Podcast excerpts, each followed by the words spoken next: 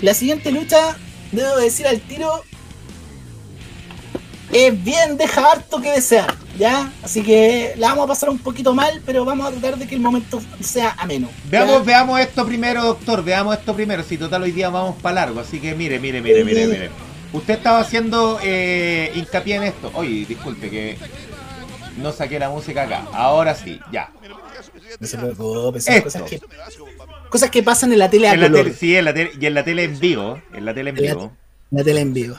Vemos a Simon D que está cumpliendo su apuesta, no tiene opción. Oye, esa hamburguesa, puta, parece que el. y si- la- ahora son una carbonada hamburguesa. pero- Una charrillana hamburguesa. ya, un charquicán. Y ahí le Oh. dice que no, bueno, tiene opción ahí el, el, el grone. El El grone le dice, charquicán, me acordé cuando daban Starkey Hatch aquí. Y todos le decían, oye, veamos el charquicán. el charquicán, sí, bo. Aparece ahí Chris Benoit, que va a ser entrevistado para la página www.com. Eh, la- en los tiempos donde las páginas corporativas eran amo y señor del internet. Sí, bo, pues sí, pues. Claro, hoy día las redes sociales la- las destronaron de esa de esa jerarquía, ¿no?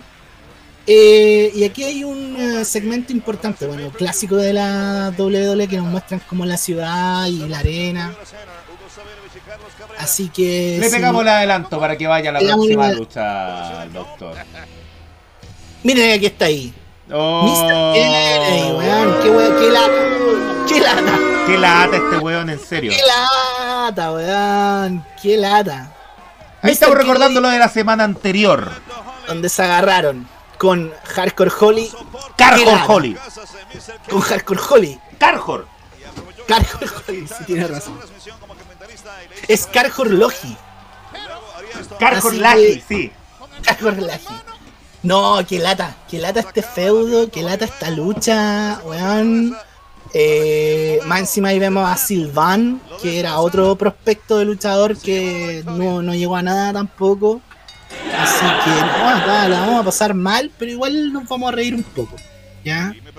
Mr. Kennedy había debutado al igual que Lashley recientemente en, eh, eh, en el programa de SmackDown. Pero a diferencia de Lashley, este tenía como varias victorias. De hecho, está invicto, ¿ya? Y tiene victorias importantes sobre Rey Misterio y sobre Booker T. Sí. Entonces igual lo venían puchando bien. A Vince McMahon le encantaba a Mr. Kennedy, más que nada por el tema, por este tema que lo hizo famoso, que era este gimmick donde se presentaba a sí mismo, que manejaba muy bien la voz, eh, y era muy arrogante, mostraba mucha personalidad eh, Mr. Kennedy. Sí, señor. ¿Qué personalidad que tiene el meme? ¿Qué personalidad que tiene. Así que, bien por ese lado. Pero cuando sonaba la campana, pucha, otro, otro gallo cantaba. Eh, Sí, y era bastante lamentable el gallo. Uy, la cagó. Malo, malo, malo, malo. A, a mí me cuesta ver eh, a Mr. Kennedy en, en la actualidad, de verdad. Me- Incluso me acuerdo que. Todo, ¿Te acuerdas cuando se fue a TNA? Cuando lo echaron WWE. Sí. Y todos decían, no, sin TNA va a ser bacán. Y tampoco. Es que ahí, ahí quedó al descubierto, porque no sabía, no sabía Quedó mucho. expuesto, sí, sí. Bueno, Mr. Kennedy hace lo suyo, se presenta, obviamente en este tiempo le faltaba el respeto a Tony Chimmel, pues bueno, usted que agrandó la figura de Tony Chimmel, este weón lo hacía cagar, pues bueno. Así que... Puta que lata. Puta que lata. Mire, no, no, no tengo ninguna opinión con eso, porque puta, puta que mal, weón. Lo único Sí. que me gustaba de Mr. Kennedy es que echaba a Tony Kimmel en el SmackDown vs. Raw cuando se presentaba el solo. Le decía si fuera, fuera, y se iba, po, weón. Atención al detalle en ese juego. Sí, po, sí, y Play 2, weón. Sí, gra- grande, grande los juegos de lucha de Play 2. Eh, está súper documentada la animosidad entre estos dos en backstage. Eh, bueno, Hardcore Holly como que no se da bien con nadie. No. Y sobre todo con las personas como nuevas que llegaban, porque puta Hardcore Holly, vieja escuela, weón, los cabros chicos tienen que aprender a patada. Los Lucho Murray pegándole a los jóvenes. Ah, lo Lucho Morris, sí, sí. Y más encima Eh. porque los jóvenes quitan trabajo.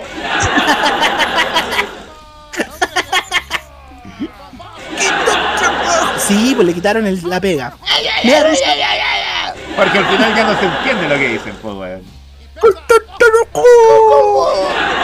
Sí, ¡Le quitó su trabajo! ¡Le quitó su trabajo! esto es trabajo.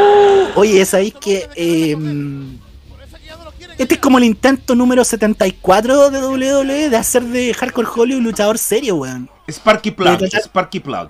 Sí, señor. Uy, pero la, la cagó, de verdad, porque en este tiempo lo presentaban como el Alabama Slama. De hecho, Tony Chimmel se refería así a él en la presentación. Sí, vos.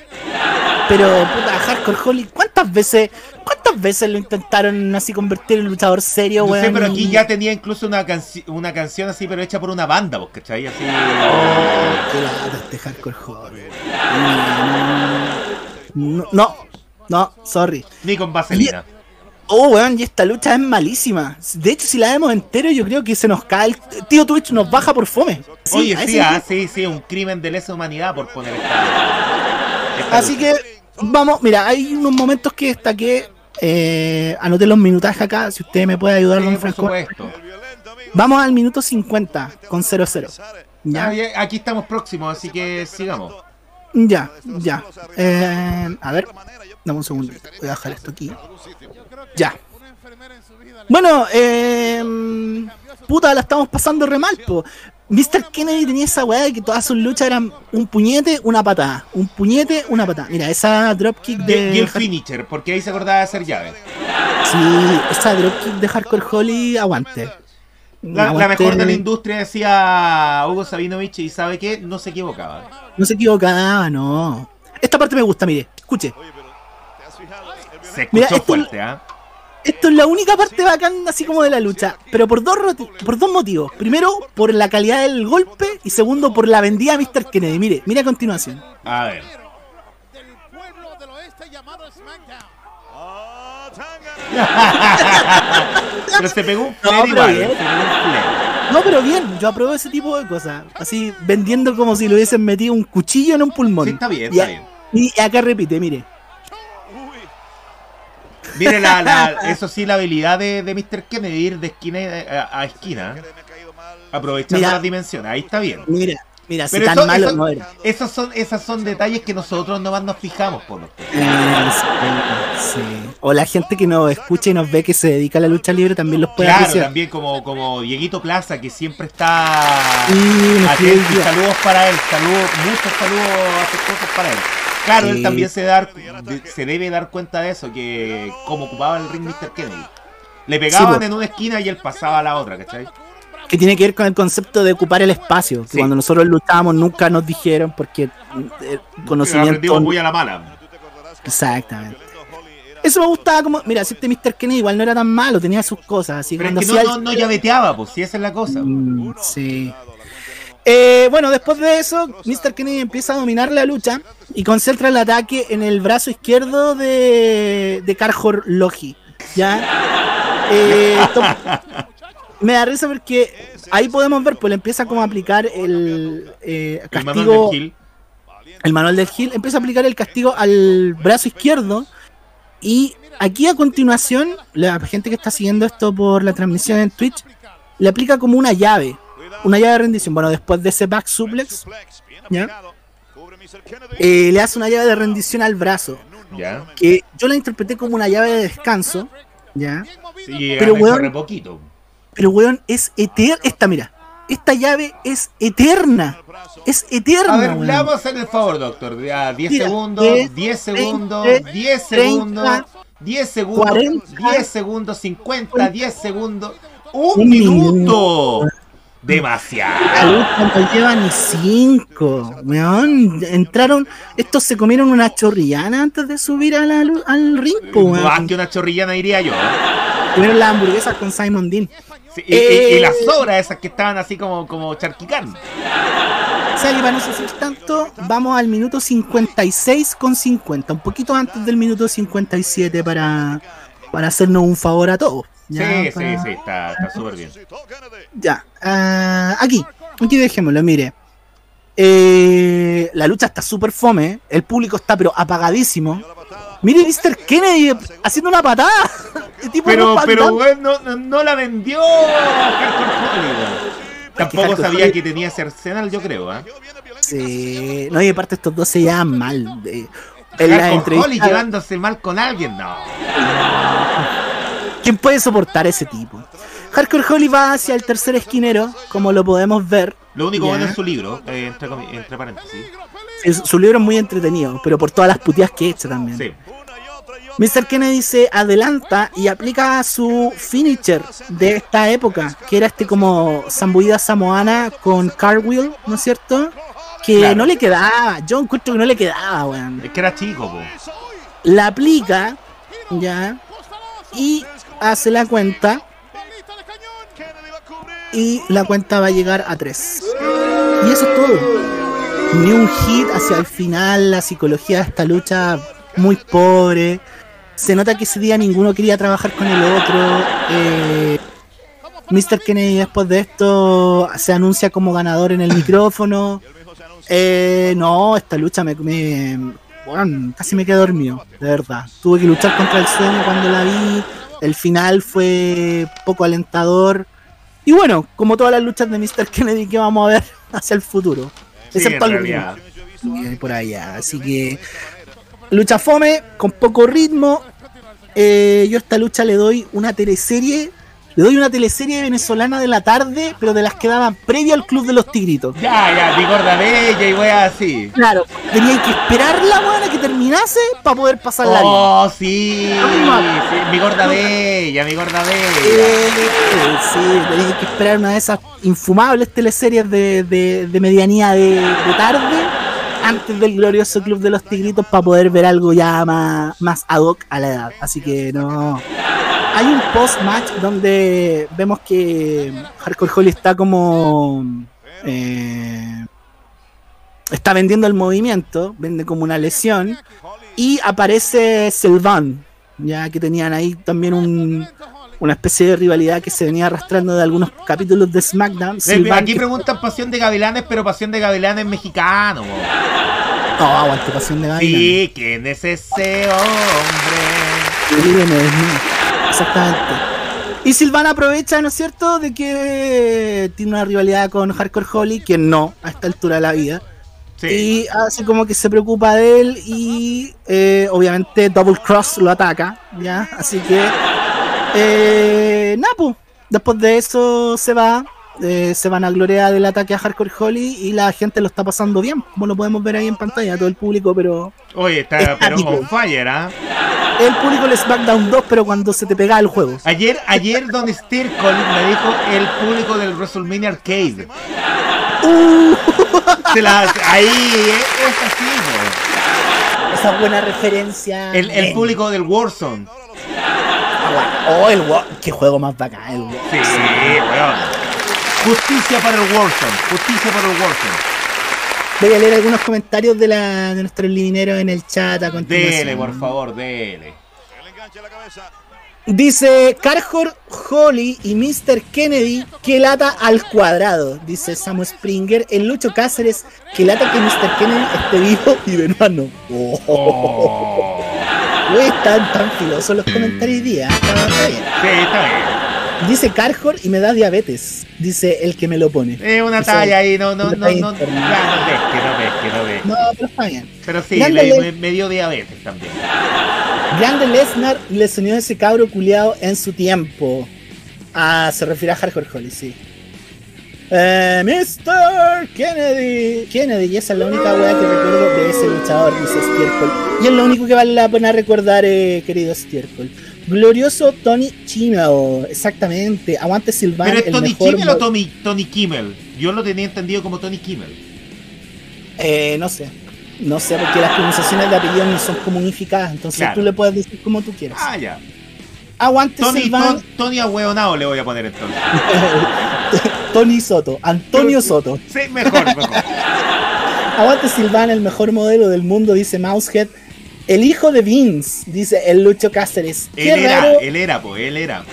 Ah, ¿Verdad? El hijo Sí, ilegítimo. pues él era el hijo ilegítimo y como lo tuvieron que dar el, el release, puta, quedó Hornswoggle. Ese 2007, que año más rasca para doble. Horrible, weón. Y Triple H con una risa fingida, weón. Qué raro se ve Mr. Anderson. sí, Mr. Anderson, tiene razón. De veras, po. Sylvan y Tyler Breeze hubiesen hecho buen stable. Puta, es que Tyler Breeze es demasiado bacán para que esté con Sylvan, la verdad. No era tan malo que yo recuerde a Mr. Kennedy en WWE, y luego no vi qué pasó. Uf, es que quedó expuesto en algún minuto Mouse. En TNA, pues en TNA, si lo pusieron con las máximas estrellas que, que weón, estáis con AJ Styles, con Christopher Daniels, dais la cacha, pues, weón. Es como un poco lo que pasó cuando Scott Steiner, Big Papa Pump, llegó a WWE, po, weón. Sí, Que pues más o menos, quedó quedó en pelota, pues quedó en pelota. Eh, dice. mm, Nos quitan el trabajo, dice Sickness. No, pero la gata quitó su trabajo. le quitó el trabajo. La gata salvaje. Pero gata salvaje. Gata salvaje. Con tu. Bueno, Oh, qué notable, weón. pasión de gavilanes son la misma weá. No, amigo. Aquí. Yo tuve No quiero poner la canción de Pasión de Gavilanes por el copyright, pero no, no es lo mismo. ¿eh? No, no, no, es lo mismo. Y yo que vengo de una casa donde mi mamá era activa seguidora de las teleseries de las 2 de la tarde, Ay, ay, ay. mi sapiencia Me, acuerdo siempre, eso sí, de, de Canal 13 con las teleseries brasileñas en la tarde. Ellos jugaban con las brasileñas. Avenida Brasil. El clon, no, Avenida Brasil iba en horario estelar por un tiempo, doctor. El, el clon la dieron, pero no sé El cuántos clon. Yo me acuerdo una- de una serie, eso sí, parece que era europea, eso sí. Que se llamaba El Portador eh, a comienzos de los 90 y que, que hablaba de... mm, Oye, chuta, nada que ver esto. Eh, que hablaba de un tipo que tenía SIDA. Pero después me di cuenta que obviamente como lo transmitió Canal 13 fue fuertemente editado el, el la serie. Y Claro. siempre compraba ese tipo de series, dígase El Portador o los mismos Simpsons. Los compraba Canal 13, pero como tenía la cuestión católica, entonces decían, ya, nosotros lo compramos, pero es mejor que nosotros lo mostremos. Censurado, ¿cachai? Con todos los cortes. Harto corte metían Pero, sí. pero claro, para que Chile no se entere cómo es realmente la serie, que es cruda, o que Los Simpsons era realmente humor para adultos y cosas así. po. Lo, lo, lo, lo penca que era el canal culeado. Comprar, pero para que Chile no lo vea completo, weón. No, y cuando te, te acordás de ese tiempo cuando daban los Simpsons a cada rato, que fue como 10 años, y después les pegaban un corte. Y después como que los capítulos los reducían como de 21 minutos a 15, porque Sí, le metían cortes, pero sin ningún motivo, solo para dar más capítulos en menos tiempo. Ahí, el, el que se achoró fue Vasco Murián. Aunque a nadie le gusta aplauso porque puso mucho eh, Los Simpsons y sin corte. Había que rellenar los Simpsons. Metía Simpsons por arriba y por abajo. Sí. Bien, vamos con. Eh... Mire, pero hay un par de comentarios más, hay un par de comentarios más. Dice teleseries que iban después de la moda al día. Dice Lu- Sí, el Lucho- moda al día, po. este, Grande Luchito Cáceres. Grande Luchito Cáceres. Gloriosa Avenida Brasil, qué buena serie, dice Don Diemes. Teleserie. Mira, Don Diemes. Ah, sí. Vamos a. Sigamos con este pay-per-view. Este Ah. PPV. Ay, PPV, qué, qué bien, doctor, qué bien, sí, porque es un PPV, es un PPV. Eh, Sí, doctor, eh, coménteme primero esto, porque estábamos hablando de esto, Ah. doctor. Sí, pues, aquí vemos que le tira una pipe bomb, Charmela. Sí, le tiró la pipe bomb. Sí. O, eh, le dice que tiene que dejar de ser amigo de Chris Benoit y empezar a preocuparse de él y de sus victorias. O sea, básicamente le pegó un raspacacho así de. de, ma- de- Oiga, de- a de- todo esto, el Lucho Cáceres dice el capítulo en que Flanders iba a bautizar a los niños Simpson estaba más cortado que Flu- Fulvi- Fulvio Russi. Oiga, Fulvio Russi, Rossi, Rossi, Rossi. Sí. Oiga, qué notable. ¿eh? Sí. Ahí aparece Mr. Kennedy y se pega una promo. Era bien entretenido igual Mr. Kennedy en el micrófono, o sea, eso no podemos dudar. O sea, el problema era cuando se subía al ring, yo Ese era el gran Mr. problema. Como manager hubiera sido notable. como manager hubiese sido muy bueno, weón. Pero él quería ser luchador. No Bueno, como. Don Callis, po. Don Callis también quería ser luchador y W dijo así vos sois bueno como manager, weón. No, no, weón. Aguante, Don Don Callis estaba convencido que era luchador y se fue a SW para luchar y lo tiraron en esa weá de The Network y no luchó tampoco, po, weón. Ahí era Cyrus the Virus. Sí, Cyrus, Y weón, nunca luchó, po. Nunca, a nadie, ni siquiera a Paul Heyman le gustaba como luchaba. Y eso es decir mucho. sí. Ahí Charmel le dice que no se preocupe de Mr. Kennedy, que en realidad su problema es eh, Chris Benoit. Brice campeonato. Brice Noir. Ah, bien, tiene razón. Y aquí empieza un poco el cambio de personalidad en cuanto a Booker T, que lo veríamos como heel.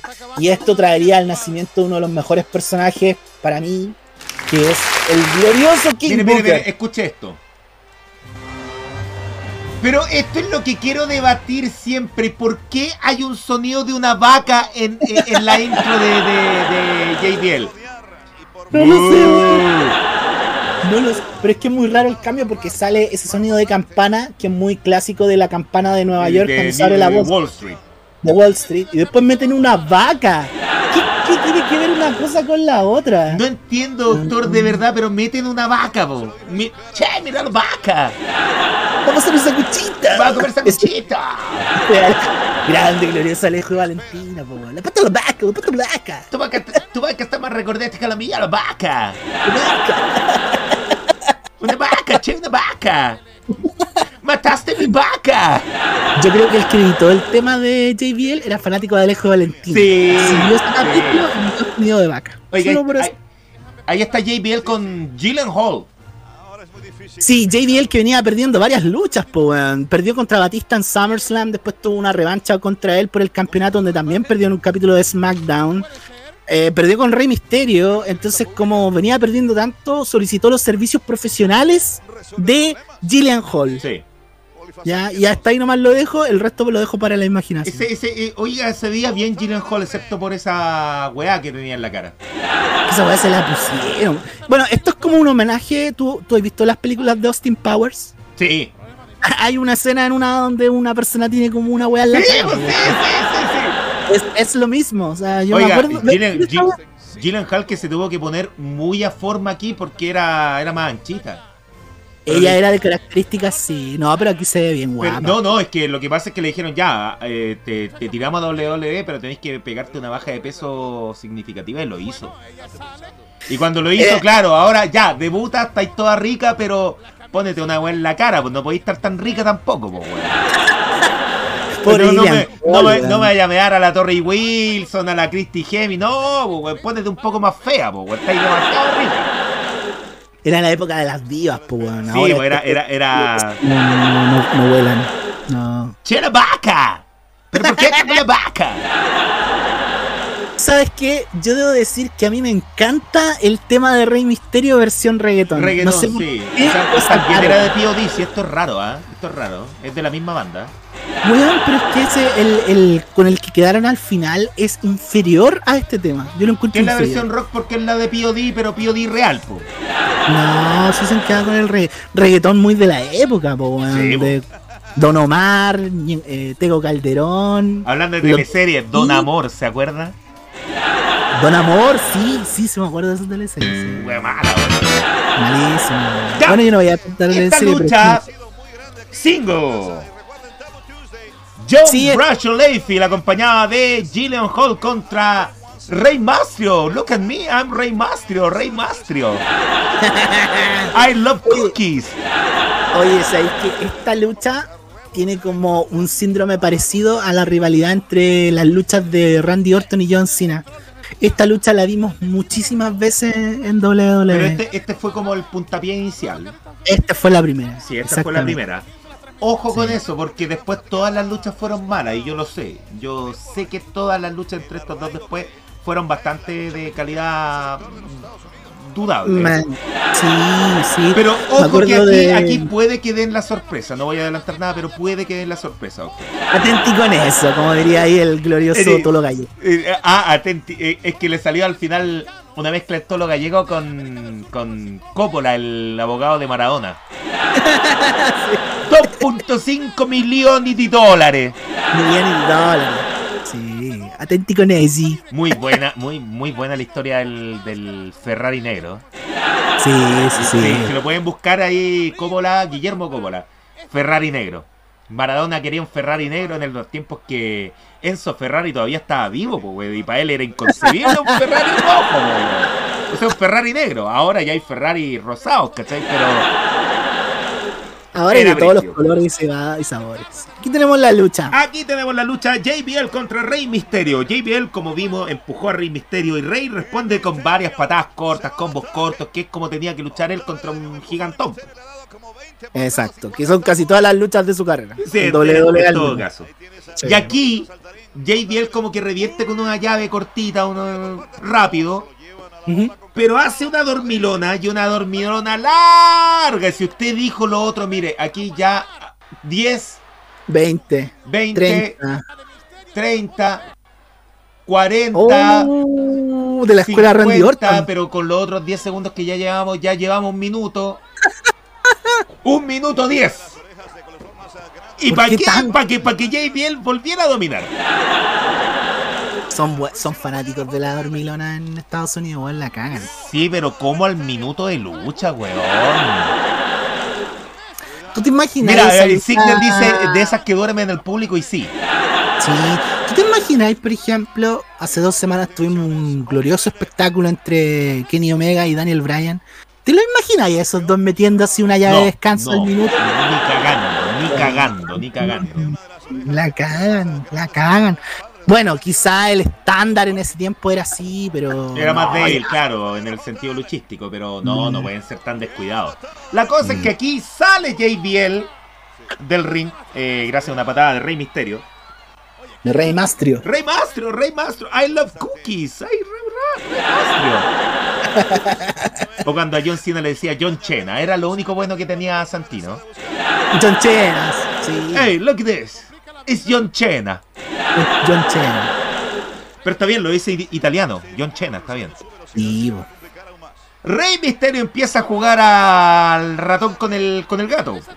Estás jugando ya al gato y al ratón. Somos Tommy Jerry. ¡Oh! Álvarez Caramelli, bo. Álvarez Caramelli, la wea mala, bo. La wea mala, weón. Le han pasado puras desgracias y me alegro.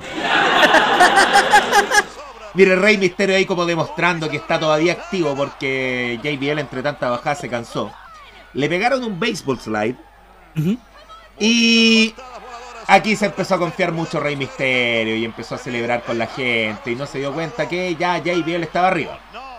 O sea, hizo la gran. Eh, ¿Cómo se llama ese delantero de boca que le sacó la lengua al de River y después perdió Benedetto, la final? Benedetto, Darío Benedetto. Hizo la gran Darío Benedetto, exactamente.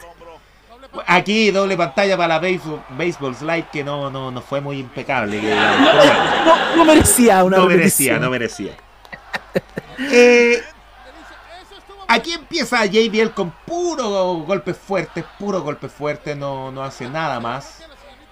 Que era su especialidad, po. Claro, era la especialidad de la casa, ser eh, más Braulio, como digo yo. Mira, si igual el gimmick de JBL era bueno, pero él era muy limitado en el ring, po. Pero Sí. igual era, era chancho. Era chancho el weón. Era muy chancho. Sí, está bien. Eh, aquí hicieron unas pinzas después. Rey Misterio quería hacer la 619, pero Gillian Hall lo bajó. Quisieron poner de escudo a Gillian Hall después de un. No sé si quería hacer un, un springboard con algo, obviamente.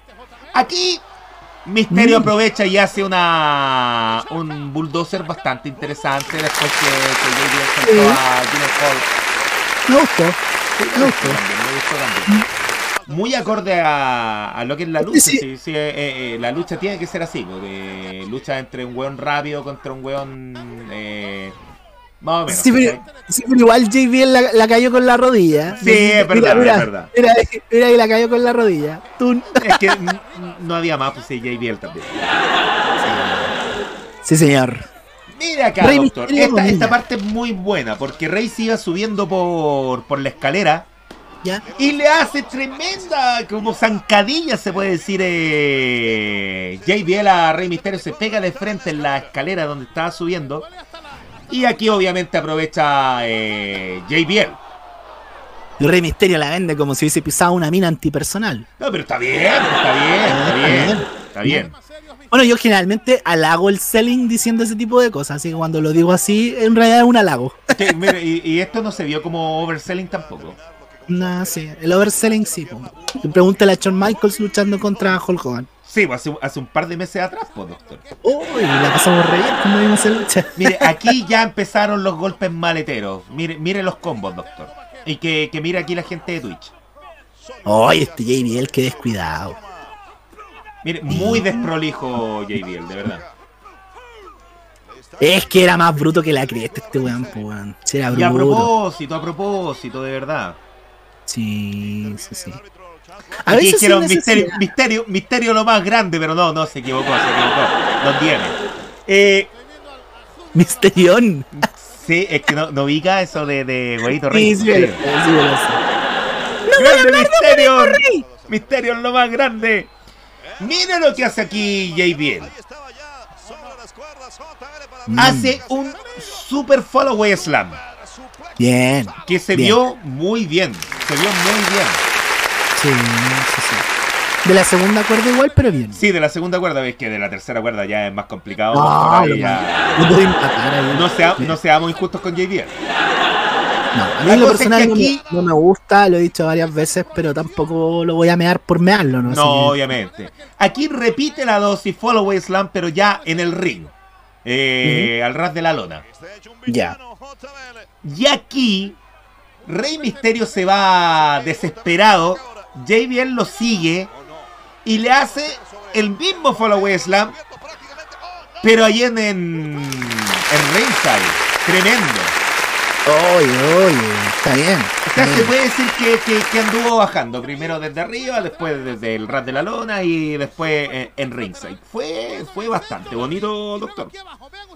Claro, y dentro de la psicología que generalmente WWE ocupa como dentro del storytelling, tiene sentido, Sí, porque tiene mucho sentido. JBL está creando el hit.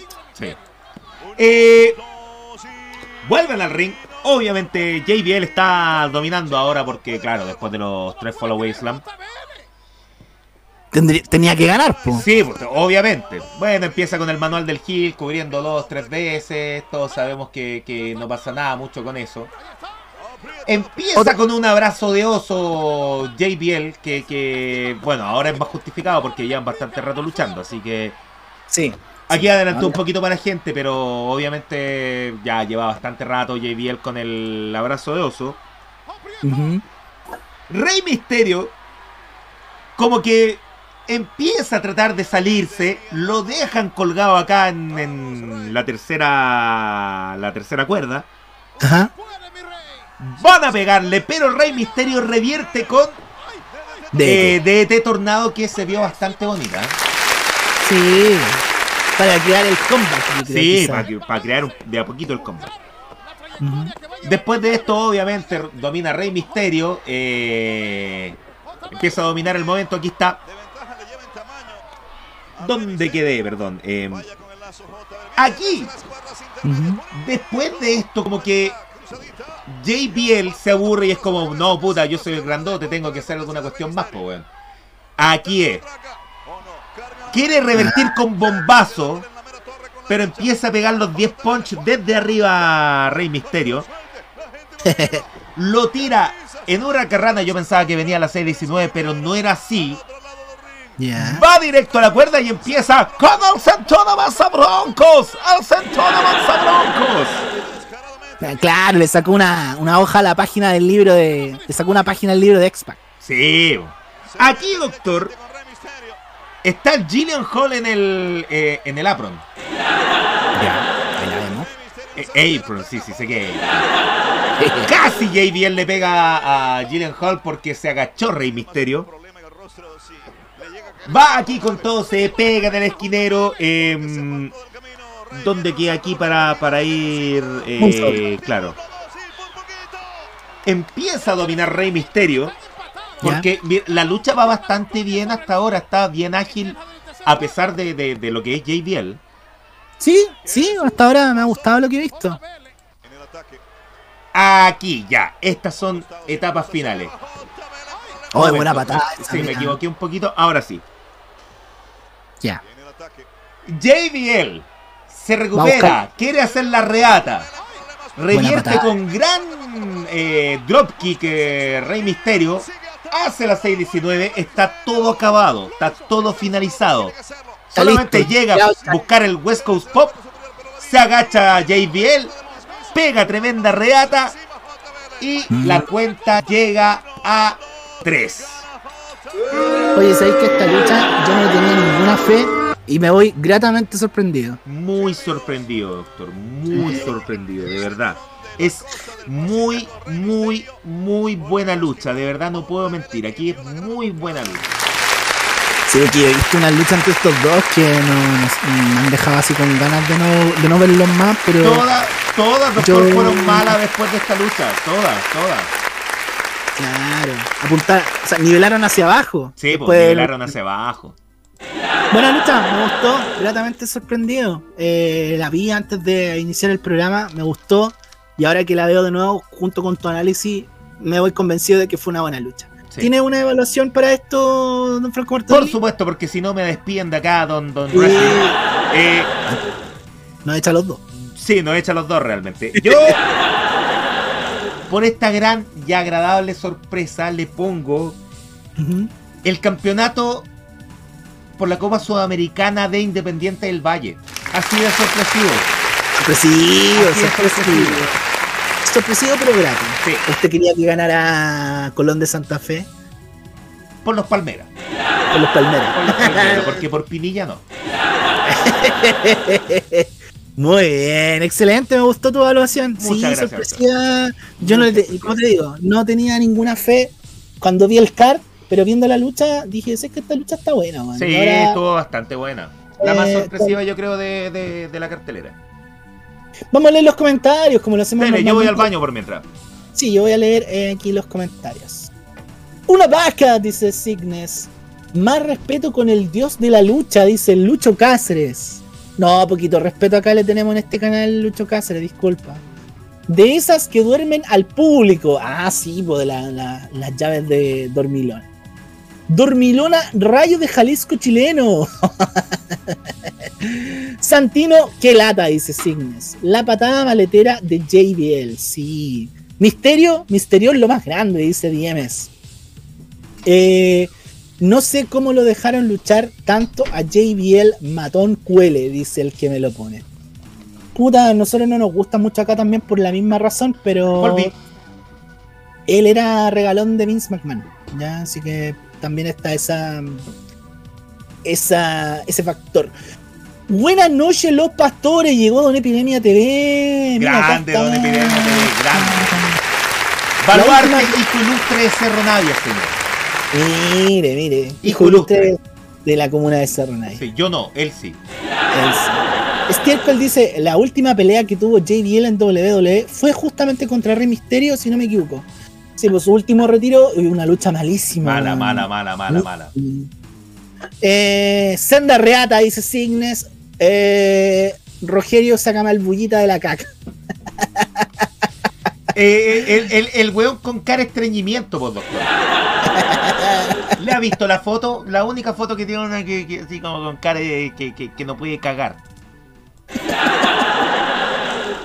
No, no la he visto, pero la voy a tener que buscar. Sí, después de búsquela, don Luis Rollero. Bien, eh, lo que continúa es una lucha que nosotros recordamos mucho. Sí, y es porque está quizá puta el luchador más grande que ha visto los rings de WWE. Eh, Randy Orton, así, así, así de categórico. No, estoy hablando de su rival. Eh, aunque a mí me Oiga, gusta grande mucho Tony Kimmel. a Tony Chimel con su doble papada, con su doble mentón. He's the voice of the World Wrestling Federation for over 25 years. Usted es chimelista. Lo, lo- Muy lo- chimelista, muy chimelista. Soy chimelista y soy eh, finkelista. Esta lucha es una lucha en Y lilianista también, perdón, lilianista también. Sí, sí, aguante Lilian García. Eh, esta lucha es en desventaja, pero es- no es cualquier lucha en desventaja, sino que es una lucha en desventaja de ataúd. ¿Ya? Randy Orton junto a su padre, Cowboy Bob Orton, se enfrentan. Bueno, si estamos hablando de lucha de ataúd, ya sabemos quién es el otro, ¿no es cierto? Estamos hablando de glorioso. Eh, ¿Será Simon? No, pues Simon D ya luchó, po.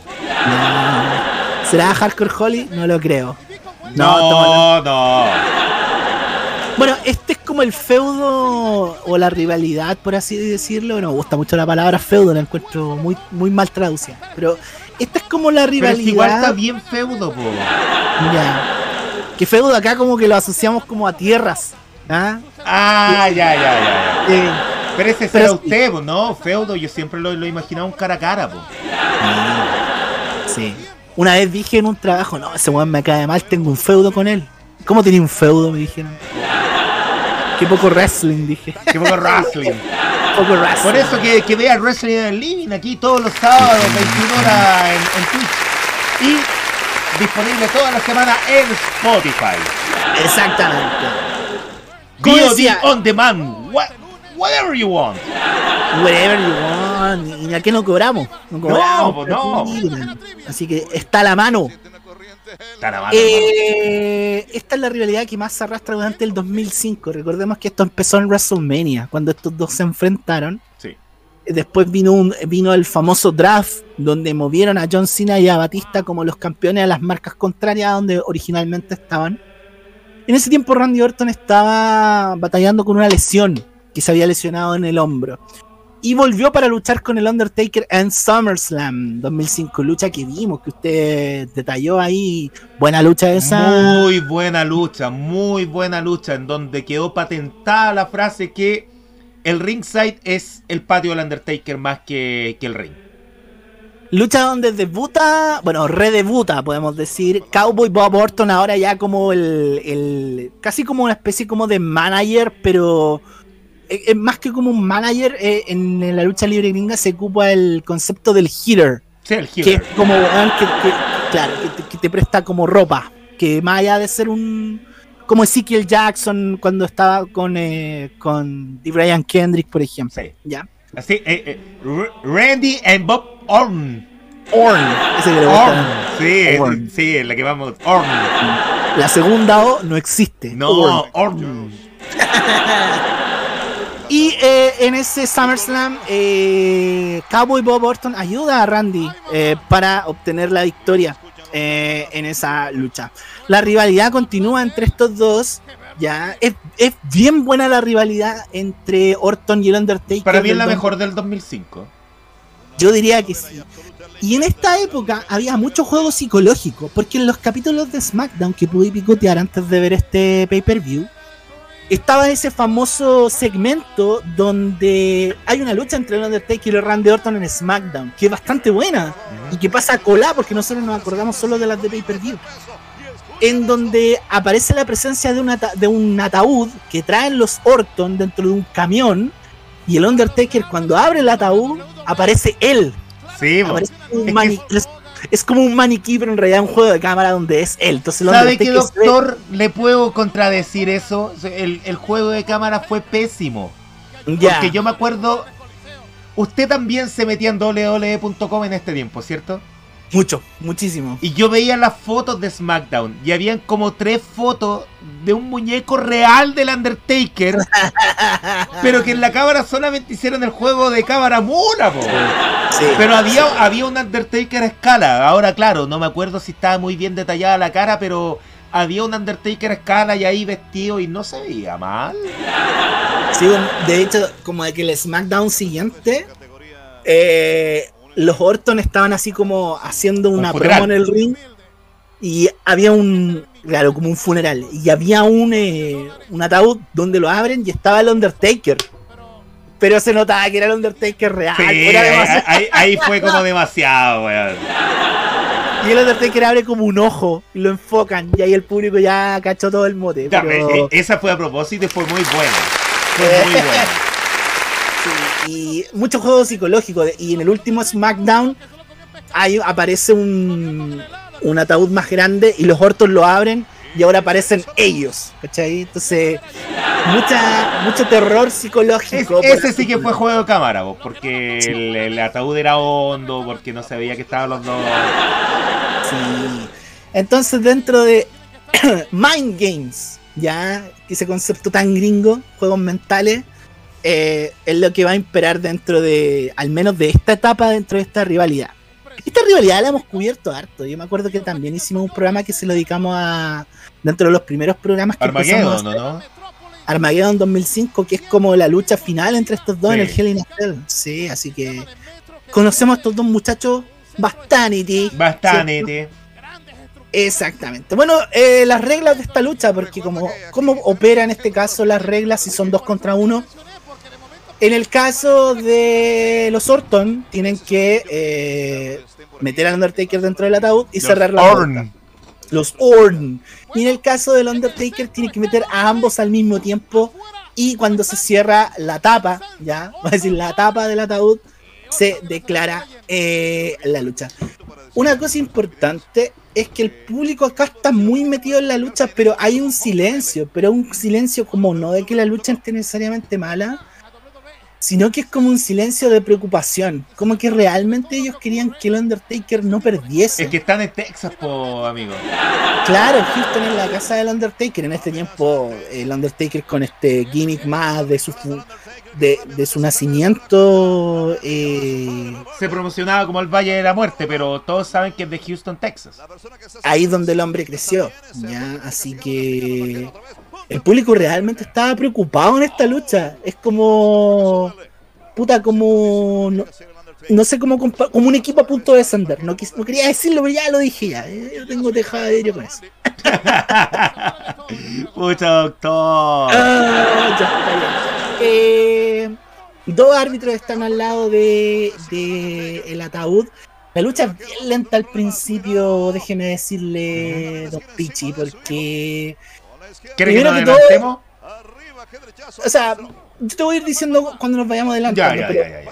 Más que nada por dos motivos. Uno que ya. Mira, pero espera, espera, deja retroceder hacia la mala. Cae como tatita ese. Afírmate con Shetomari. Sí, mira. Mira, afírmate con Shetomari. Es un viejito curado. Sí. Don Bob, Don Bob Orton. Eh, ya, aquí vamos a ir desglosando un poquito, tengo algunas notas. Eh, como decía, al inicio de la lucha es bien lenta, ya, y se da bajo esta dinámica. Eh, tal como lo pudimos ver recién, Undertaker domina como los Orton y de repente uno se le escapa y lo dominan a él. Y así van por un buen rato, como por lo menos los primeros 5 a 8 minutos de la, de la primera parte de la lucha. Bob Orton, que tiene la movilidad de un, de un hombre de su edad para esta época, pero aguanta igual que esté ahí. Sí. Me da risa, me da risa que yo pensé que estaba luchando con zapatos y no, pues está luchando con botas de lucha. Así que grande Bob Orton por ¿En ese. serio? Sí, mira, Ah, claro, sí, ahí las tiene, claro. Bien, Bob Orton, bien. se, se, se- se puso serio. Me da Ya, risa porque aquí siempre le decían, y mi papá, que fue protagonista en la primera WrestleMania, bueno, era manager. Era así, po, era el lacayo de Roddy Piper. Sí. Vamos al siguiente minutaje, vamos a la hora con 36, querido Franco Martínez. Ahora con 30, mira que poquito, ¿ah? Listo, ahí estamos. Ya. Eh, mira este Orton eh, vendiendo como si como si tuviera do- dolor de cabeza. Esta parte me gusta mucho porque este es un homenaje claro a, a- a- al, al padre de Randy en este caso. Eh, no, no, esta no es. Pero Esta es la hora pasa- 36, pues, doctor. Está. Abren los árbitros la tapa del ataúd y Bob Orton cae. El público celebra, pero la lucha no termina ahí porque tienen que entrar los dos. Y de hecho Bob Orton dice, no, me voy. sale, entra al ataúd y sale pero arrancando. Oh, pero se pegó en las rodillas nomás. Sí, se pegó en la rodilla. Entonces el público aquí como que entiende de que... porque ver una lucha en vivo eh, es menos explicativo que verla por televisión. po. Sí, po. Por televisión el Se van trabajo de los contando. Claro, van relatando la historia. En cambio, en vivo tenéis que estar más aguja. ¿ya? Eh, así que el público sigue con ese silencio de preocupación. ¿Ya? Vamos a. mm, ¿Sabes que dejémosla correr porque el minutaje que anoté después no está tan lejos de esto? ¿Ya? Eh, me gusta que Bob Orton lucha con, eh, con, con jeans, po. Lucha con blue jean. Con vaqueros. Con vaqueros, sí, con vaqueros. Eh, mm, bueno, como podemos ver, los Orton eh, dominan a continuación. Orn, doctor Orn. Intentan patear al Undertaker, ya, hacia adentro del, del ataúd. Intentan cerrar la puerta, pero el Undertaker dice, no compadre, todavía no. Y aquí mira, mira, en vez de pegarle, ¿por qué, por qué hizo eso? ¿Por qué cerrar la weá en vez de asegurar la lucha, weón? Pero es que está tita. Sí, está tita, está tita. Aquí viene un momento importante, eh, que yo lo encontré bien trabajado y, y a continuación. Bob Orton acá pega puro, puros combos y patadas, pero tiene sus momentos, pero poquitos. Cacha, está en el nivel de Mr. Kennedy entonces. Pero es que ya el hombre queda de tener acá unos 60 años, pues no, no es como un Mr. Kennedy que debe tener como unos 30. Claro. No es no es punto de comparación. ¿Ya? Eh, Old School. Ah, no. Viene una serie de old schools, ya, que hace a continuación. eh, bueno, y lo aplica, ya. Así que no hay mucho que decir ahí. Vamos a. Te voy a pedir que adelantemos. Vamos al minuto 40, ya. Perfecto, vamos para allá. En- ya. Intenta hacer el old school del Undertaker a Bob Orton, pero Randy le mueve la tercera cuerda para que este caiga, ¿no es cierto?, de pierna abierta. Y este momento es notable. Los Orton se suben para aplicar un superplex. Ya. El Undertaker no se deja al inicio, pero los Orton tampoco caen. ¿ya? Mi- Mira ahí Randy afirmándose. Claro, como, como así como de, de los que se cayeron en el Titanic. En, weón. el- en la caída del, del Jimmy Culeado. Y después de eso dicen, no, ¿sabe qué? Hagamos el superplex y mire, mire Bob Orton. Qué nota. ¡Oh! ¡Qué bien! Qué bien.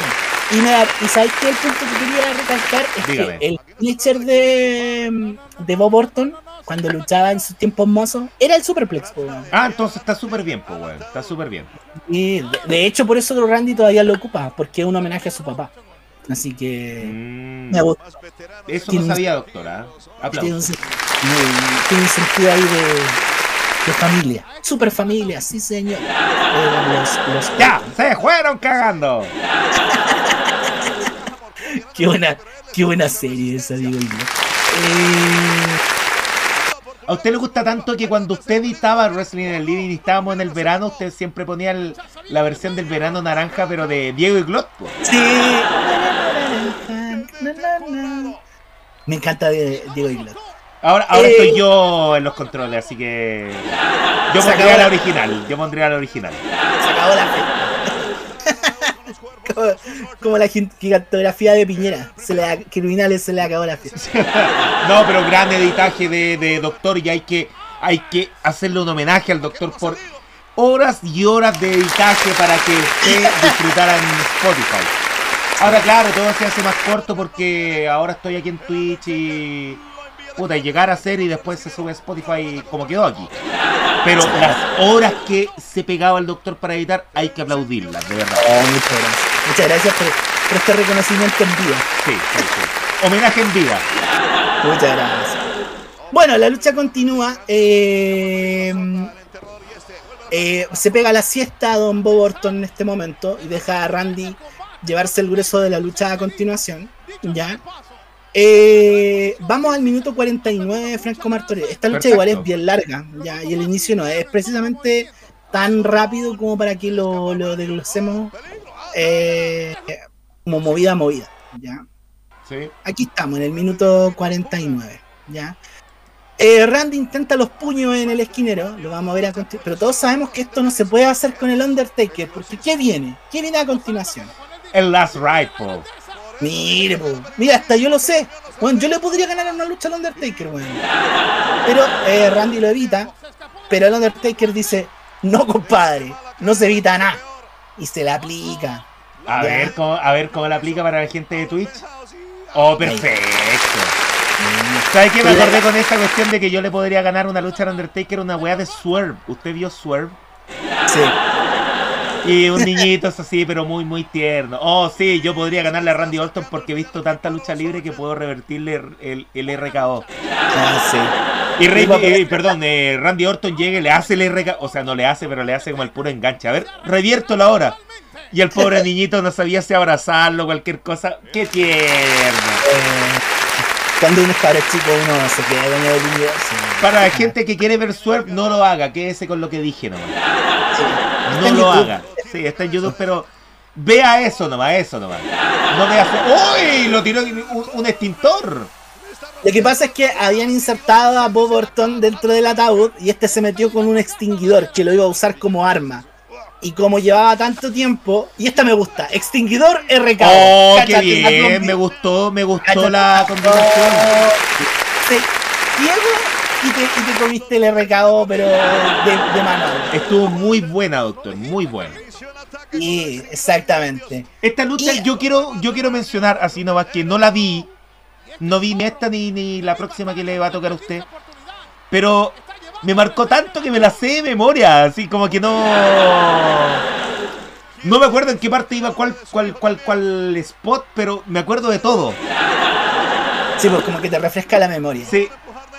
Abren el ataúd los árbitros. Ahí vemos a Bob Orton tratando de llevar al Undertaker hacia adentro de este mismo. Este revive con sus mágicos poderes, ¿no es cierto?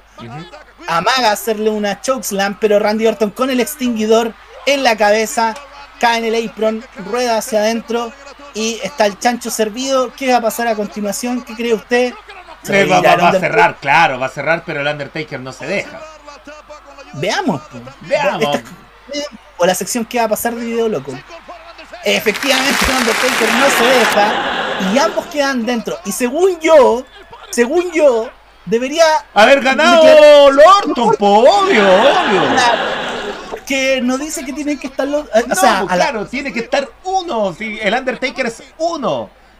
Y con Oye. los Orton no, no, no existía ese dilema. Entonces, era final, po. claro. Y ahí los árbitros se pegan el arbitraje chileno cuando va al bar, pues, weón. No se ponen de acuerdo y al final deciden una wea terrible. estúpida. Muy entre paréntesis, grande Castrilli. Eh, grande Castillo. Gra- grande Castrilli. Oh. Mira, re- un Sí, sí, poquito vamos. para el final. Que aquí forcejea al Undertaker con Randy Orton dentro del ataúd. A Maga que va a aplicar una chokeslam, se lo saca de encima Bob Orton y con una silla que estaba muy cercana, silletazo a la cabeza, pues, Sí, de weón. esos que ya no se ven en el día de hoy. Sale Randy Orton, cierran la tapa del ataúd y aplican unos candados que estaban convenientemente puestos ahí. La lucha se declara, se declara al final de la lucha. Ganan los Orton esta lucha. Me hubiera gustado que los candados los tuvieran en el horn. que lo hubieran sacado de ahí del horn. Acá los candados de la Celebran los Orton eh, y Vamos los hardcore, vamos los hardcore. contra todo pronóstico. Pero bueno, ahí nos muestran los highlights de la lucha. Si los No estamos viéndolo, doctor, no estamos viéndolo. Lo dejo ahí, ya. dejemos los highlights, a ver. Ah, quiere ver los highlights, quiere ver los highlights, Y, ya. eh, aquí resumen Ya, varios momentos disculpe, de la lucha. doctor, disculpe. Acá, ahí sí. Ya, la primera, el primer punto importante, aparece Bob Orton desde el ataúd, aplica el, eh, el, eh, el gas venenoso. ¡Gasly! Aplica un gas, exactamente. ¡Gasly! Coffin. Coffin era más de. Coffin. Ah, usted es Team. Coffin, no, yo soy Team Gasly.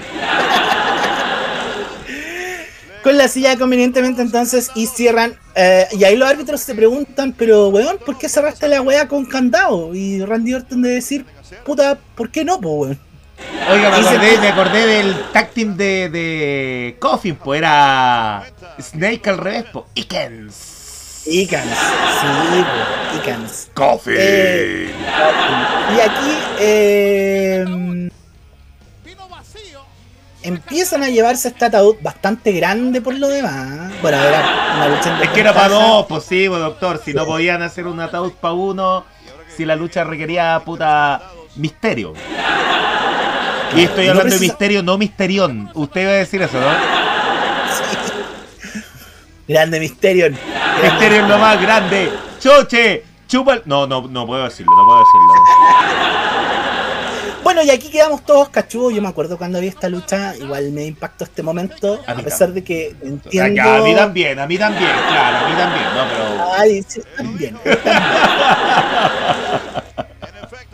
Que en ese tiempo igual todavía teníamos como el alma de ser un... Mark, sí, de- del me- de- más que de Mark, del meme de...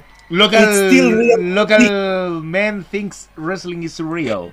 Claro, a mí todavía me quedaban ciertas trazas de, de ese tipo de, de ideología. Oiga, pero esto fue tremendo, de verdad. Esto fue Randy tremendo. Orton, Yo quedé mal, yo quedé mal. Y de hecho la lucha que voy a anunciar después se nota en el público. Lo demostré esta noche. yo... Bueno, podemos ver aquí que Randy Orton eh, tiene un hacha, ¿ya? Entonces procede a Sí. golpear el ataúd. Ahí lo vemos. Y le empieza a hacer un agujero en la parte de arriba. Que más que nada, ese, ese es su, su fin. Objetivo. Según la narrativa de WWE, el Undertaker todavía está dentro de este, de este ataúd. Se le apagó la que cámara, doctor, o sea, se quedó pegado. Ya la voy a prender de nuevo. Y ahí podemos ver que. eh, ahí me estoy viendo, creo. Ahí una- sí. Aparece Randy Orton con un eh, tanque de gasolina. Como con un bidón de estos de, metal. Sí, señor. Y empieza a rocear este ataúd. Y ojo que el ataúd tiene un agujero en la tapa. po. Sí, y pues. mira, mira, eso es súper gráfico. po. Está virtiendo este Virtiendo. combustible claro, eh, dentro de este, de este ataúd, dentro de ese agujero que, que logró hacer. Yo encuentro que este tipo weá es súper peligroso. eh, porque uno, hay una persona adentro, LOL. Pero sabéis que, weón, me da risa porque Randy Orton igual queda así como con, con, con gasolina en el cuerpo, po, Sí, weón. pues sí, eso es lo que le iba a decir al comienzo. Las botas hubiese- llenas de gasolina. Yo hubiese cagado entero. Más encima estáis completamente desprotegido igual, pues estáis No, con pero el lo hicieron con un cipo, está bien, pues. Y la cosa era llegar, tirar y el cipo no se va a apagar si es que lo tiráis. Un encendedor normal sí, pero un cipo no. No, esos, esos encendedores de plástico explotan. Y mira, eh, se prende en fuego el ataúd.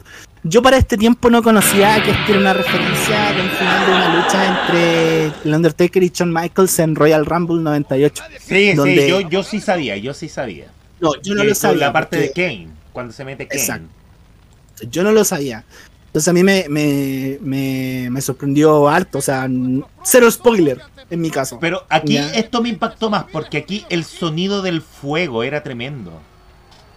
Sí, bueno, igual esto, bueno, esto igual está articulado. Oh, y, y- y ponen un sonido de fuego, de hecho, de fondo. Sí. Sí, es que me quiero, quiero que veamos la repetición, porque yo me acuerdo de haber visto el programa Untold en ¿Qué, WWE qué- qué- qué Network. repetición? ¿En no, dónde? déjalo ahí, déjalo, déjalo- no, déjalo ahí, mira, Ya. ahora. Mira a Randy Orton cuando tira el cipo. Weón, se cagó, se cagó. O sea, a ver, va- vamos para atrás, espera, vamos para Mira, atrás, mira. vamos para atrás. Mira aquí, mira, mira. En el momento donde se- Porque está muy cerca, weón. ¡Oh, de veras! Sí, se cagó, se sí, pero e- es- ese no fue fingido. No, no, y tiene toda la razón de cagarse en el mundo. O sea, yo veo una llamarada de ese porte y salgo corriendo. Llamarada Mou. Ah, y ahí le dice, Rest in peace, you son of a bitch. El público, pero puta, mira, mira esa reacción. así. Es que es de Texas. Eh, local girl thinks wrestling is real. Bueno, y más que nada, por, tengo una evaluación para esta lucha, más que nada por los juegos mentales, por el tema terror para la construcción de este feudo. y por el final, que es pero sacado de una película así de, de, de Halloween. Ya. Esta lucha le doy una partida jugando el Eternal Darkness, pero a las 3 de la mañana y con todo apagado. Toda luz apagada. Chuta, parece, parece que. Tremendo el Eternal Darkness, amigo mío. Tre- Tremendo. Una de las razones para tener GameCube en su tiempo. Y tiene que jugarlo usted con estas teles antiguas. Oh, tiene sí. que jugarlo con eso, porque si lo juega con estas teles nuevas, ahí no tiene ningún sentido. Pero, ¿usted se acuerda que cuando quería cambiar de. de para jugar con los conectores de video, tenía que apretar un botón y decía video como en unas palabras en verde, bien pixeladas, bien pixeladas. Y en, Sí, un, po. en- en- en un momento el juego, valga la redundancia, te juega con eso. Yo ahí sí que quedé para la cagada, doctor. Cuando decía que te iba a borrar los datos de la memory card. ¡Oh! No, pero con la parte que más cagué fue la de video. Y así como, y así como, ¿cómo se me apagó esta weá? Yo vi que estaba prendida la, la, la, la GameCube. Y nunca se apagó, pues si apretaba y Start seguía andando el juego, pero te hacía esa weá la, la. ¿Cómo se llamaba el. el- el- la barra de, de insanidad, de insane, insane. Sí. La barra de- insane, la barra de como- locura, locura, locura. Sí, era como una- insanidad no, pues, eso es como chancho culiado, no. pues. Era- parece que era Madness. Madness, ya, Madness. Creo que sí. Así que eso, vamos a leer los comentarios. ¿ya? Léalos nomás, mientras yo la típica voy al baño. Sí, que usted es de, usted es de vejiga chica. Es que, es que claro, y la cerveza. Dice, chimilista hasta la muerte Don Diemes. Yo soy martonista también. Bob Orton también se iba en puro blue jean. Puro blue jean. El que me lo pone. Yo pondría al enólogo. Ok. El doctor se merece un por el Perú. Eh, Gracias, muchas gracias, eh, Don Diemes. Que Claudio Palma y Donaldo Rómulo, la mejor dupla es Franco y, y Doctor. Muchas gracias, Don Diemes. Dijo tu hijo fue a la playa. Dijo tu hijo fue a la playa. Eso no entiendo a qué se, a qué obedece. Eh, esos son todos los comentarios por saber. O no tengo actualizado esto. No hay más comentarios. Volví. A ver, dame un segundo. Ya, le doy todos los segundos que quiera, doctor. No, no, no hay problema. Eh, esta pelea fue cuática y la vez creí que, y, la, y a la vez creí que era mentira, dice Mousehead. ¿Viste? Jugaron con tu psiquis por Mousehead. ¿Cachaste, no? Sí, sí. Lo mismo que el Eternal Darkness cuando lo jugaban. Ya juego eso, man. Yo Está lo, muy bien lo- puesta la, la evaluación, muy bien puesta. yo lo revisité en el verano. eh, ahora que tengo un o sea, porque ahora los computadores son mucho más potentes y podía emular juegos de GameCube en los computadores como convencionales actualmente. Juego lindo, pero Sí, sí, es hermoso. Sí. Así que hagan un contador de cuántas veces el Marto va al baño por stream. Podríamos hacer un drinking game, terminaríamos curados. Muy curado, si yo voy como unas 10 veces al baño siempre. Está bien, está bien. Bien, nos quedan dos luchitas para ir eh, cubriendo la totalidad de este pay-per-view. Y la que viene, puta. eh, el público. Lo único que puedo decir. Oh, doctor, qué bueno que dijo eso. Usted se dio cuenta al tiro, ¿cierto? Sí. Que sabes que también me acordé cuando revisamos eh, WrestleMania 30, después de la lucha del Undertaker con Brock Lesnar. Aquí pasó, lo mismo. pasó lo mismo, absolutamente pasó lo mismo. Y esta es una... Bueno, no voy a adelantar nada, ya, ya, no voy a adelantar nada. Lo que sí voy a adelantar, obviamente, que esta lucha es por el título crucero, Cruiserweight Championship. Sabes que yo vi SmackDowns antes de este pay-per-view, como lo decía. Y sabéis que en ninguna SmackDown aparecen luchas por el campeonato crucero. Y es porque Vale. la mayoría da- daban en Velocity. Me acuerdo una vez que tú. Sí, de veras. Recuerdo, esta, esta es una anécdota interna que yo conozco de Franco Bartorelli, pero cuando nosotros nos conocimos por primera vez, allá hace muchos años atrás, y los dos éramos terribles marks de la lucha libre, y bueno, Mucho. ahora también, pero antes mucho más. Franco Bartorelli una vez me dijo, Oye, no puedo creer cómo la gente paga para ir a ver Velocity. Unos luchadores que no conoce nadie. Sí. Y la wea. Y yo le digo, pero Franco, Velocity es pregrabado antes de Sí, SmackDown. bo, yo tenía como unos 19 años ahí, pues, weón. Pero esto- y cada vez que veo Velocity, digo, oh, el ¡Oh! Franco ¿Te todavía. acordáis de eso, weón? digo, Martorelli todavía creerá que la gente paga por ir a ver Velocity.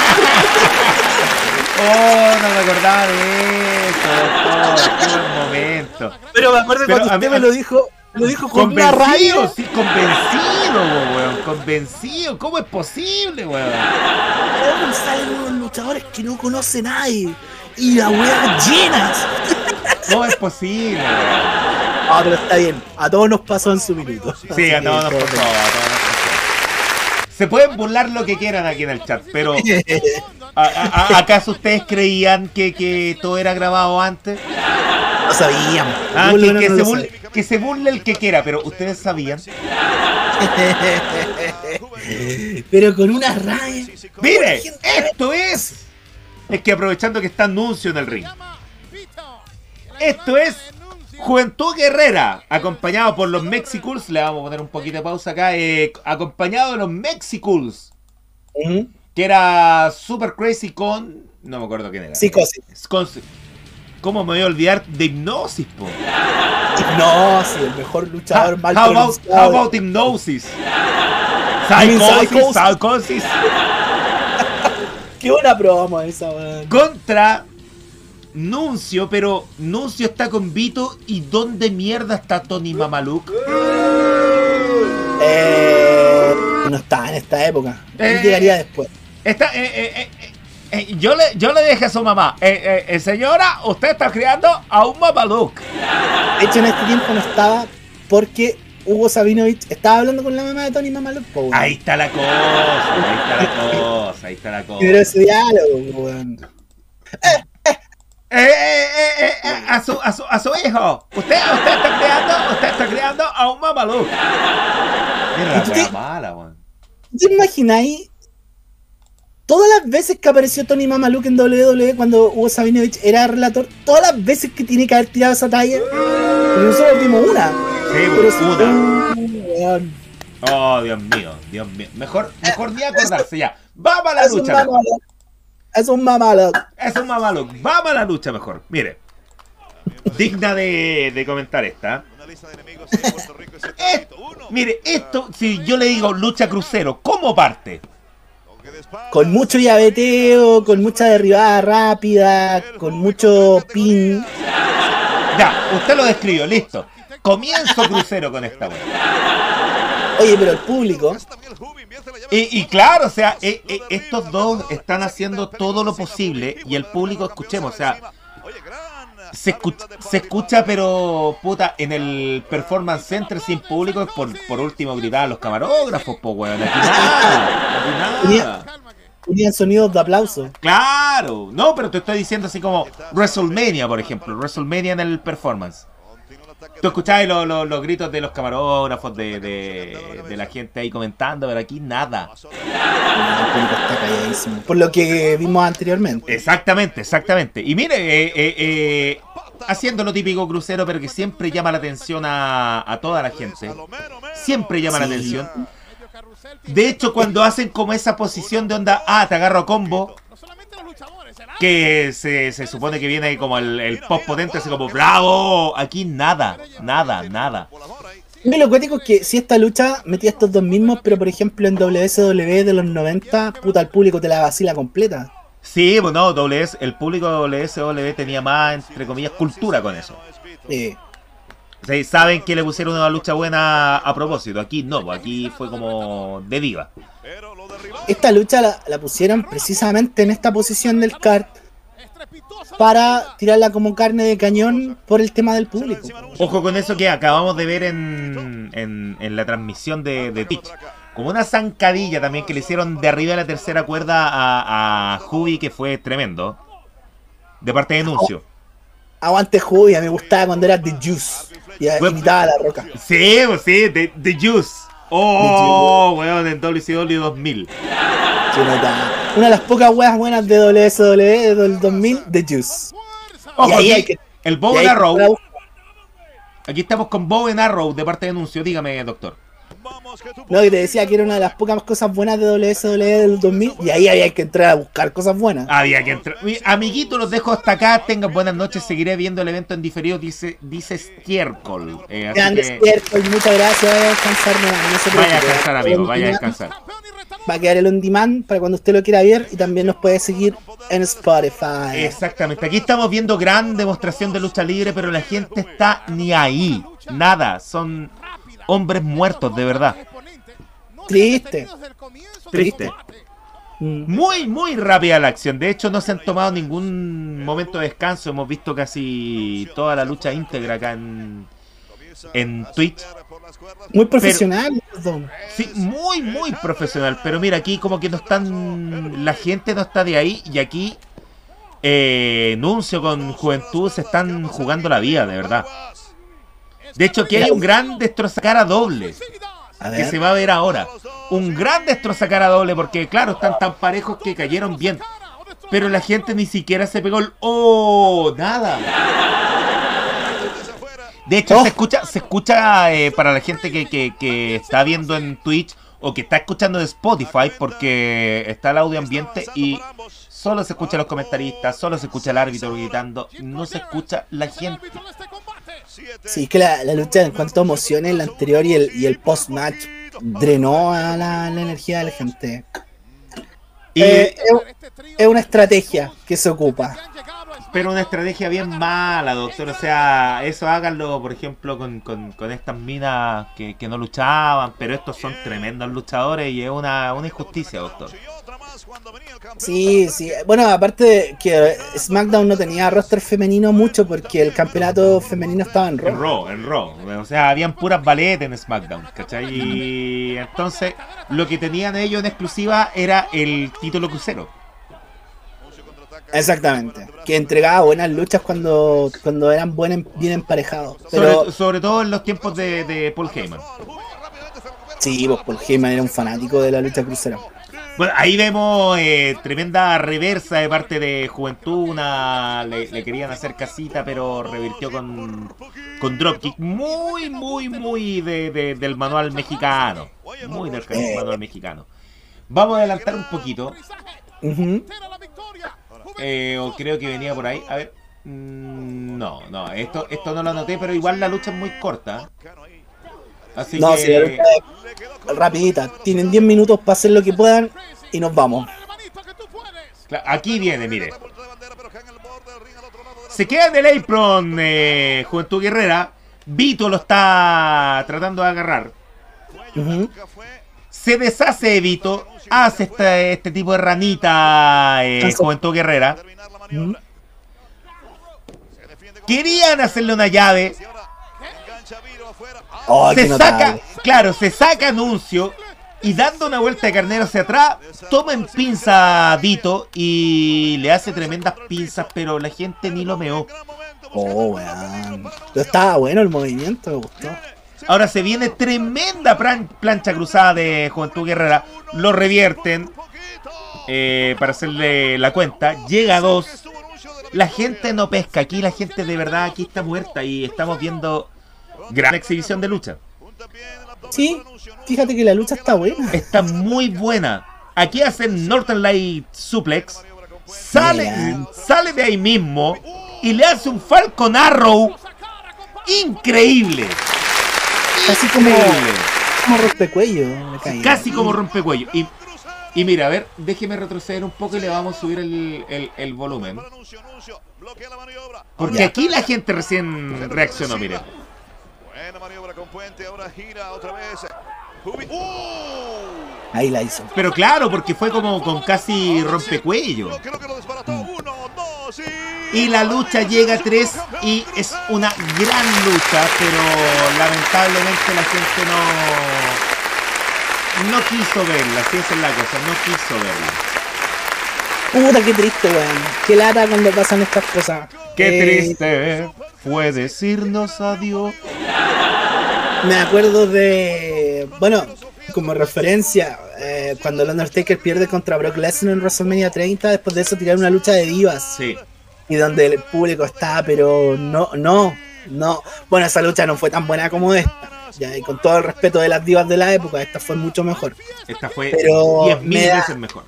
Me da mucha lata por aquellos que entran al ring después de eso y que tienen que hacer esa pega tan de mierda. Que es como absorber la mala onda del público producto de algo... Un momento, doctor, disculpe por interrumpirle, pero vamos a subir el volumen acá. Mire quién lo entrevista. ¡No!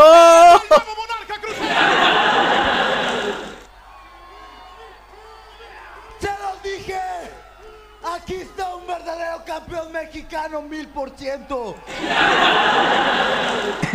Palabra más genérica no podía tener. Igual aplauden y no sabe que está aplaudiendo el público. ¿Qué les parece el éxito de Juventud? Para la gente que está en Spotify, sí, Hugo Sabinovich tomó el micrófono y está hablando en español enfrente del público. Oye, oye, Hugo, en ese tiempo era igual a Choche, weón. Eh, La cagó. Lo único que le falta decir, lo único que le falta decir ahí en el micrófono es dar las reglas del chat. Oh, sí. Ya, chiquillo. Antes que nada, le vamos a dar las reglas del chat. Se prohíben los comunismos. Oh, es que lo, lo- y el comuni y, los comuni y el comunismo, porque así lo hice, sí. Sí. Le damos algunos comentarios que han caído durante la Eh, noche. pero no he dado mi evaluación, pues doctor. Ah, si quieres me perdón. hago Larry, no, no la, no la digo. No, dígala. Si no nos despiden. Sí, bueno, de- no, de- a- ayer me, me visitó Don Wrestling Living Pod. En el Sí, canal. sí lo vi. Tuve miedo. Está dando órdenes. Estaba dando órdenes, sí, sí, me dio miedo, de verdad. Viejo pesado. Viejo pesado, viejo. Viejo, viejo vaca, viejo vaca. Viejo vaca, exactamente. Pero que digo vaca y me acuerdo, ¡Chela vaca! Se la vaca. ¡Chela vaca! ¿Por qué? ¿Por qué en Chile dicen viejo vaca?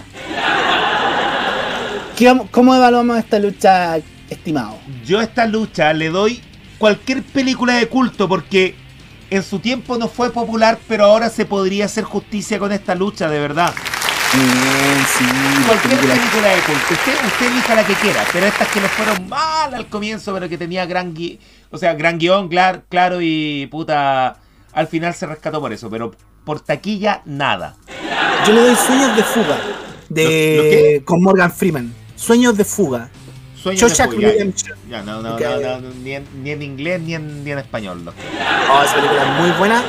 Y le fue mal porque fue estrenada con poca publicidad y justo en el tiempo en que estrenaron Pulp Fiction en el 94. Ah, ya, ya, ya. Eh, eh, es, lo, es lo mismo que pasó con la última película de Michael J. Fox, eh, The Frighteners. sí, sí, lo mismo. Lo mismo, lo mismo que, que compitió con el, el Día de la Independencia y no hay manera de competir con ese con ese estreno. Un, un blockbuster de esos que tenían vida propia. The Frighteners es tremenda. Muertos de miedo le pusieron en, en español. Sí, sí. Pero para mí el único Muertos de miedo es este el, el- El de- el también de Peter. Las dos son de Peter Jackson, pues doctor.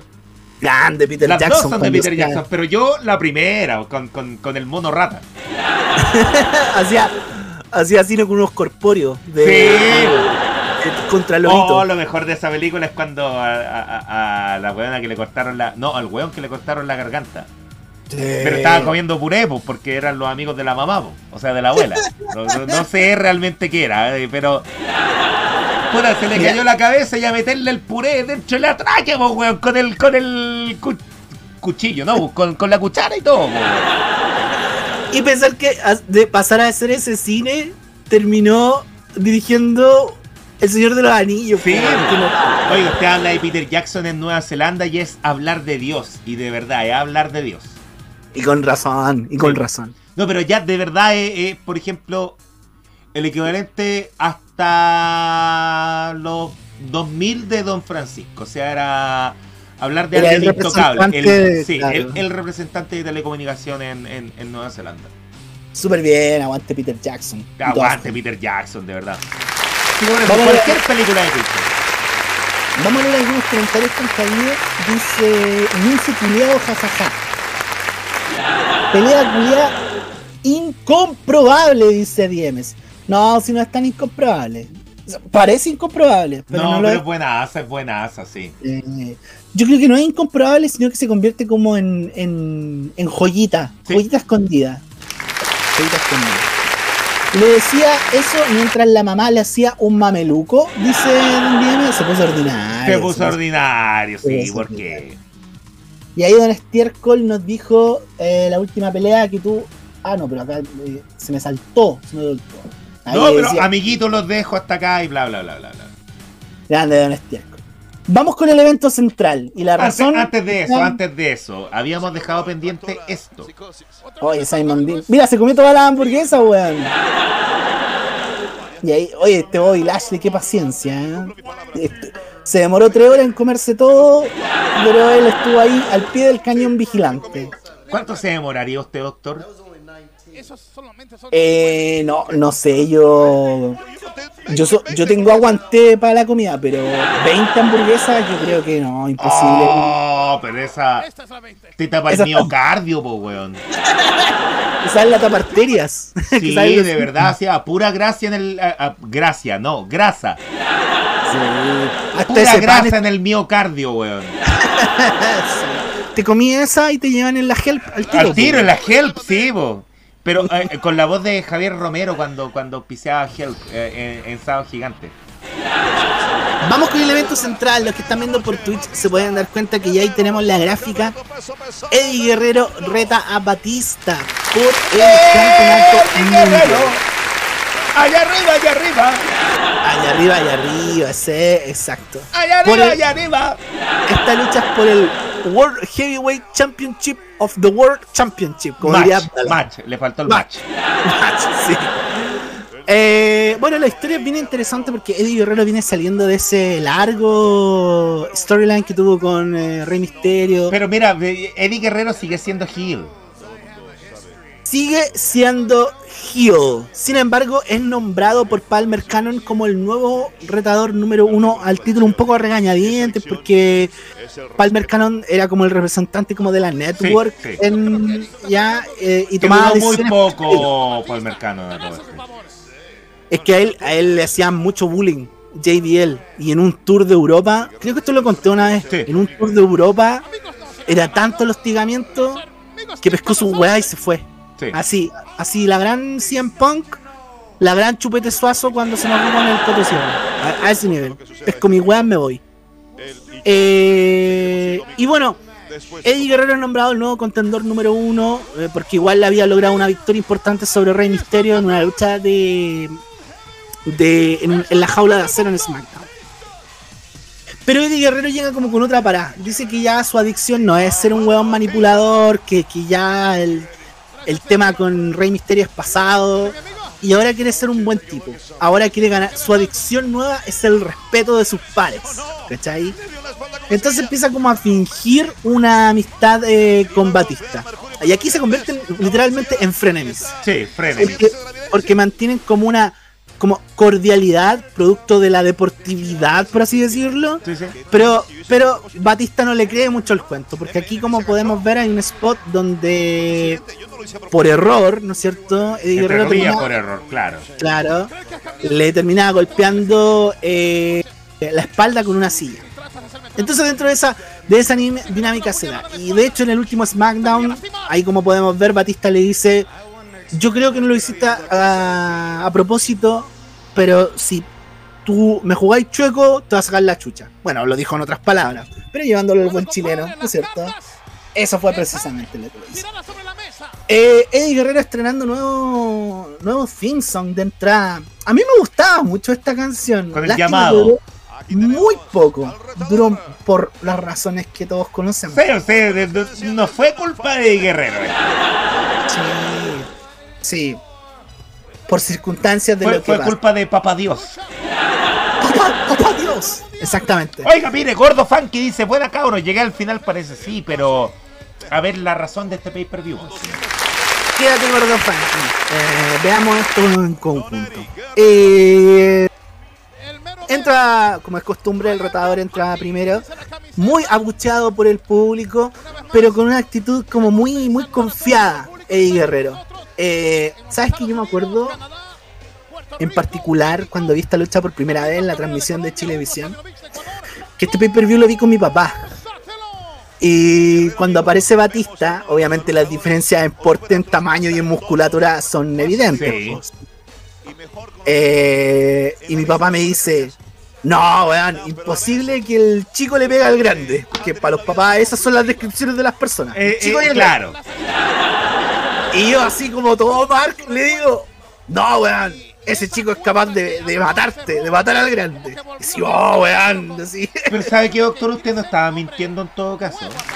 Yo era guerrerista, pero a cagar, siempre. No, pero Siempre. usted, Rey- o sea, Eddie Guerrero llega, te pesca en la calle, te saca la chucha y te mata, po, weón. Frente Patriótico. Bueno, ahora te, ahora te mata del susto si te aparece, pero no, no, en este tiempo, en este tiempo. Ahora te jala las patas, sí. Sí, pues, no, ahí es- ahora es más fácil que te.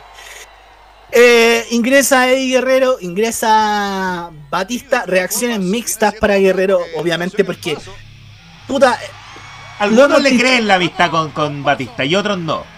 y aparte que está el tema de que los heels buenos igual te los termináis gozando, ¿cachai? Por muy heel que sea, si Sí, bueno es buen sí, luchador, sí, sí, sí. te lo termináis gozando igual. Eh, voy a abrir mi documento que. Aquí, Va a abrir el documento. Bien, eh, aquí vamos a adelantar un poco porque la entrada es muy, gra- es muy larga, eh, hay una hay un gran minutaje que se comen acá como rellenando un poco. Vamos a la acción, ¿ya? Eh, los primeros minutos de la lucha son muy para Batista. De hecho, viendo esta lucha es medio imposible no hacer un parangón o una comparación con la lucha de Eddie Guerrero con Brock Lesnar Ajá. tienen como tienen como esos minutos iniciales donde Brock Lesnar dominó casi todo acá es lo mismo. Eh, tenemos un Batista pero muy muy Puta, me adelanto al final de la lucha ya que spoileó todo, pues, doctor. No pero esos son los primeros minutos por Ah, ya, ya. Eh, yo le voy- te voy a ir dando algunas cositas que vamos a ir eh, deglutinando Deglutinando, perfecto.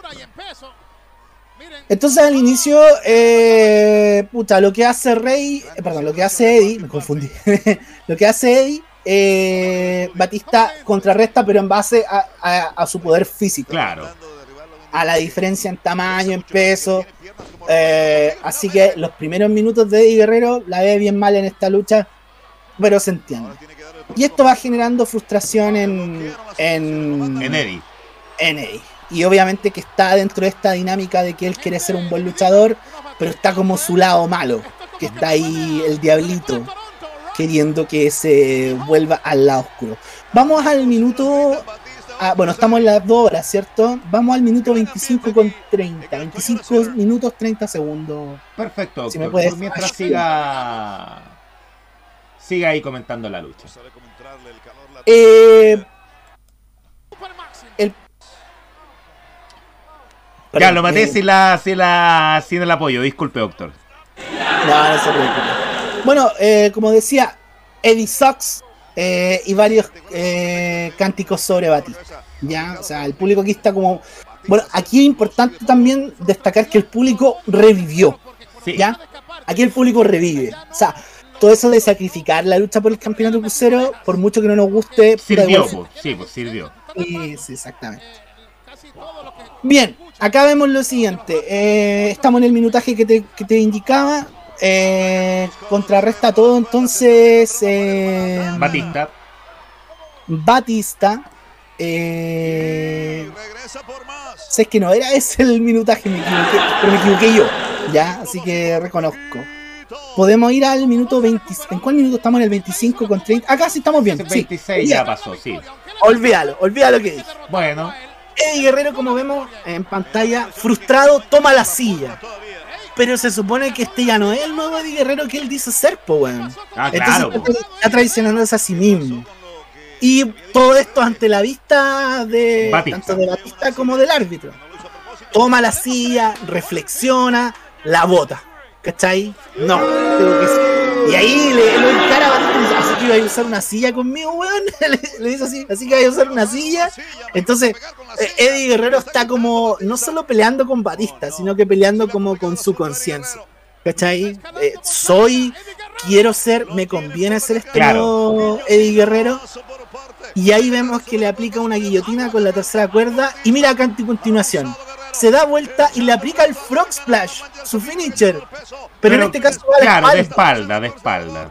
Va a la cuenta, esto muy temprano en la lucha. Y aquí el público quedó como con la sensación de que en Se ese acababa, movimiento claro. se acababa, exactamente.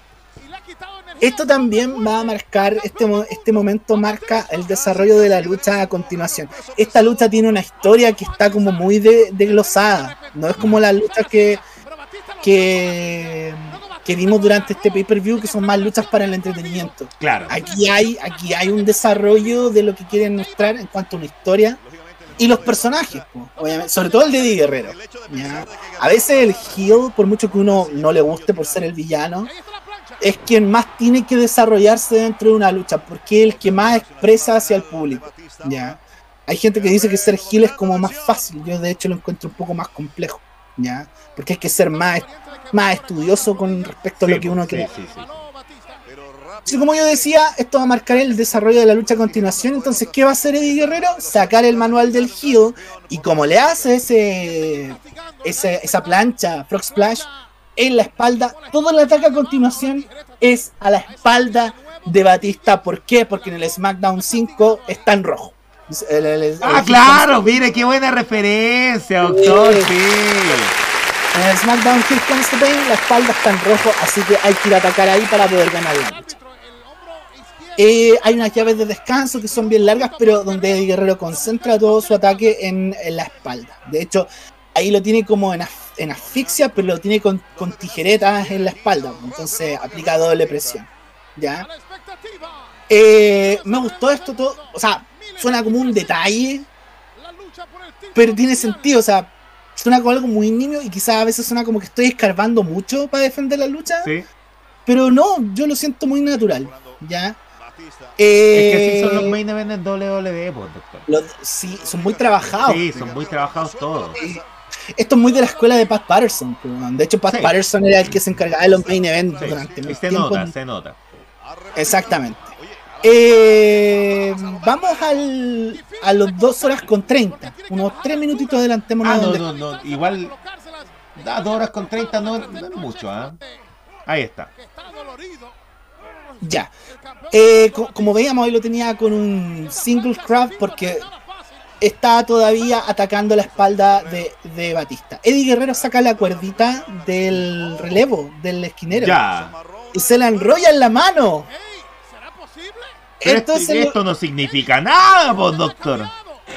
pero igual lo puede usar como arma. pues. Entonces la mira y se la saca. Lo mismo, para ir ahondando en esta idea de que eh, en qué minuto Eddie Guerrero muestra sus verdaderos colores que todos le conocemos. ¿Cachai? Que eran colores Hill en este tiempo, si hay que decirlo, eran color, colores Hill. Claro, porque él le prometió a Batista que si iban a luchar, iban a luchar bien. Sí, pues. Pero acá el hombre está como coqueteando con la idea de, de usar sus artimañas que, que todos le conocen. ¿Ya? Eh, ¿Dónde me Sigamos adelanto? no, no, sigamos acá la lucha. Eh, como vemos, sigue concentrando la, el ataque a la, a la espalda, ¿ya? Y eh, a ver, si- adelanta, pu- ¿puedes adelantarla ahí con el más 10? ¿Puede ser? Sí. Disculpa lo pulcro. Eh, le pido ¿Tú disculpas. me dices niño. cuándo? Ahí, ya. Acá. Eh, contrarresta con una con un abrazo de oso. Eh, Batista se lo saca a Eddie. Ya. Y esta parte es importante, mira. Va a la cuerda y mira la patada. Es como Uy, patada de foul. sí, sí, es sí. como patada de foul. Batista se da cuenta de la intención, revive, ¡Ay! Y le le- pegó clipeada. Clipeada y ahora tiene un nuevo punto para atacar. pues, O sea, ya no la solo rodilla. sino que a continuación en la rodilla. Entonces Qué Guerrero- grande Don Eddie, y le aplica, intenta aplicar el lazo from el paso y como aquí, aquí empezáis tú a decir, a cambiar como esta mentalidad que tenía mi papá cuando vio esta lucha. po. Claro. En que en, en- en- eh, digamos, por arriba, cuando tú ves la lucha sin que inicie, dices, ah, Batista es el que tiene la ventaja. Obvio, obvio. pero el desarrollo de la lucha y esta historia que te van contando, sobre todo en el caso de Eddie Guerrero, narrativamente te va haciendo cambiar esa visión. Y esa es la, esa weá a mí me encanta de la lucha, cuando la lucha narrativamente es capaz de echarse eh, la historia al hombro y jugar con las emociones del público. ¿Cachai? Porque tenemos que entender la lucha libre como un teatro abierto y, y juega con nuestras sensaciones de lo que estamos viendo. ¿Ya? Eddie Guerrero en este minuto entonces tiene la ventaja, pues bueno, este Batista está bien magullado, tanto de la espalda como ahora también de la rodilla. ¿Ya? Vamos al, eh, a las 2 horas con 33. Puede ser. En Aquí la estamos, magia- 2 horas con 33. Bien. Esta ya eh, vamos llegando al clímax de la lucha. Eh, Eddie Guerrero ha dominado en su mayoría desde, desde ese desde ese inicio donde hacía la guillotina. En su mayoría ha dominado él. ¿Ya? Eh, entonces aquí tú como público podés decir, ah, mira, Eddie Guerrero realmente le puede ganar a Batista. Lo lleva hacia las cuerdas, ¿ya? Lo lanza, Eddie Guerrero se lo saca y ¡Oh! choca al Y árbitro, todos sabemos que apenas pasan a llevar al árbitro, puta, muere. güey. aplica un DDT y Eddie Guerrero aquí las tiene todas. El clásico de Eddie Guerrero, el que todos Ah. conocen. ¿Qué haría el clásico de Eddie Guerrero? ¿Haría alguna weá del clásico Cheat Steel de su vida? Y es precisamente lo que hace. Sale del ring, le dice a Tony Chimel que se mueva y toma la silla. ¿Ya? Nadie está viendo, ni Batista, ni el árbitro. Entonces aquí todo depende de él. Va solo, como dice el meme. Va ahí solo, Sí. ¿cierto? Y mira la, mira la gesticulación facial de Eddie. No quiere. Está es un tipo conflictuado, po. O sea, Sí, tiene un conflicto interno. Te amaga como que la va a usar, Ah. se arrepiente. Y se arre- o sea, no- Bueno, es que él era arrepentido en ese tiempo. Eddie Guerrero nos tiene así al filo del, del asiento en este momento, weón. Él solo. Solo nos tiene. Oye, Eh. pero Batista botando agua en vez de sudor. Batista se da cuenta que tenía la silla. Ya. Eddie Guerrero lo- dice, sí la tenía, pero no la iba a usar, no la usé. Claro. mostrando signos de, de arrepentimiento. Batista no le cree nada. Eh, vamos llegando al clímax de la lucha. Ay, Entonces- a, luchar nomás. A luchar, a terminar. El árbitro de hecho se recupera. ¿ya? Y aquí Batista empieza a sacar los greatest hits, ¿cierto? ¡El animal está suelto! Le pega ese lazo. Y mira, hay una parte acá que me llamó un poco la atención. Le hace una catapulta. Y ahora le va, voy a spoilear el momento. Le va a hacer una lanza. Pero pongan atención a la lanza, por favor, mira. Oh, es la, es- es la de Edge, po. Es la de Edge, doctor. Es la de sí, es malísima. Batista mueve las cuerdas, viene el final, vende que viene el Batista Mom, ya. Y aquí uno dice, ah, ya este es como, ya. Pero igual le ponen un poco de suspenso porque Eddie Guerrero evita en un primer momento. Ay, le duele la espalda. Vende el- todo el castigo que ha recibido en la espalda, pues, weón. Psicología, si vaya a castigar una zona, véndela, pues, weón. Pero aplica el Spine Buster, ¿ya? Y hasta aquí yo estoy súper metido en la lucha. Hasta aquí yo, yo al principio me costó enganchar, pero Eddie Guerrero me hizo, weón, entrar a la lucha en cuanto a mi atención. ¿Cachai? Se la doy completa en ese sentido. Qué grande, digo. Aplica entonces, como dijimos, el Spine Buster. La cuenta llega a 2 y la lucha continúa. Y aquí eh, ya empezamos hacia, hacia el clímax. Y puta, excelente. Weón, se me había olvidado que esta lucha era tan buena, weón. De verdad. Eh, pero no es buena porque la, no es buena porque Por los movimientos. por- claro, por una acción como rimbombante, como la lucha anterior que tú describiste. Esta es porque el storytelling está tan bien construido que te engancha. Estás obligado a enganchar con esta lucha. Mire cómo se mueve. Eddie Guerrero entonces empieza ahí con los tres amigos, pues empieza a, a sacar, ahora le toca a él, sacar los, los greatest hits, pues, sacar su, su disco de recopilatorio, ¿no? sacar el disco Estadio Nacional del, de los, los De los prisioneros. prisioneros. Exactamente. aplica a los tres amigos. Después de eso, todos sabemos que viene la plancha de Zapito. ¿Ya? Se empiezan a engolosinar un poco porque el público se lo da vuelta. Él se da vuelta Claro. sobre el público. ¿Cachai? Busca altura. Oh. Evita.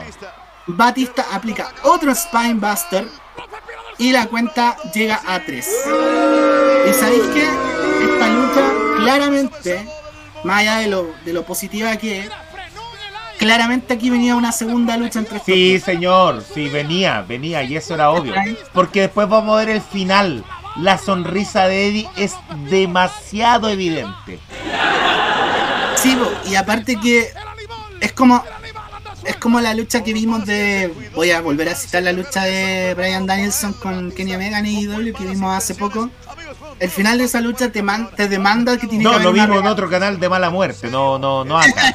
Sí. Y esta lucha al verla, al ver el final, la construcción, la historia, el desarrollo del personaje de Guerrero, esta idea de que tiene está conflictuado porque él quiere ser un quiere dejar el ser el weón rastrero del último tiempo y convertirse en el luchador que era admirado por el público, ¿cachai?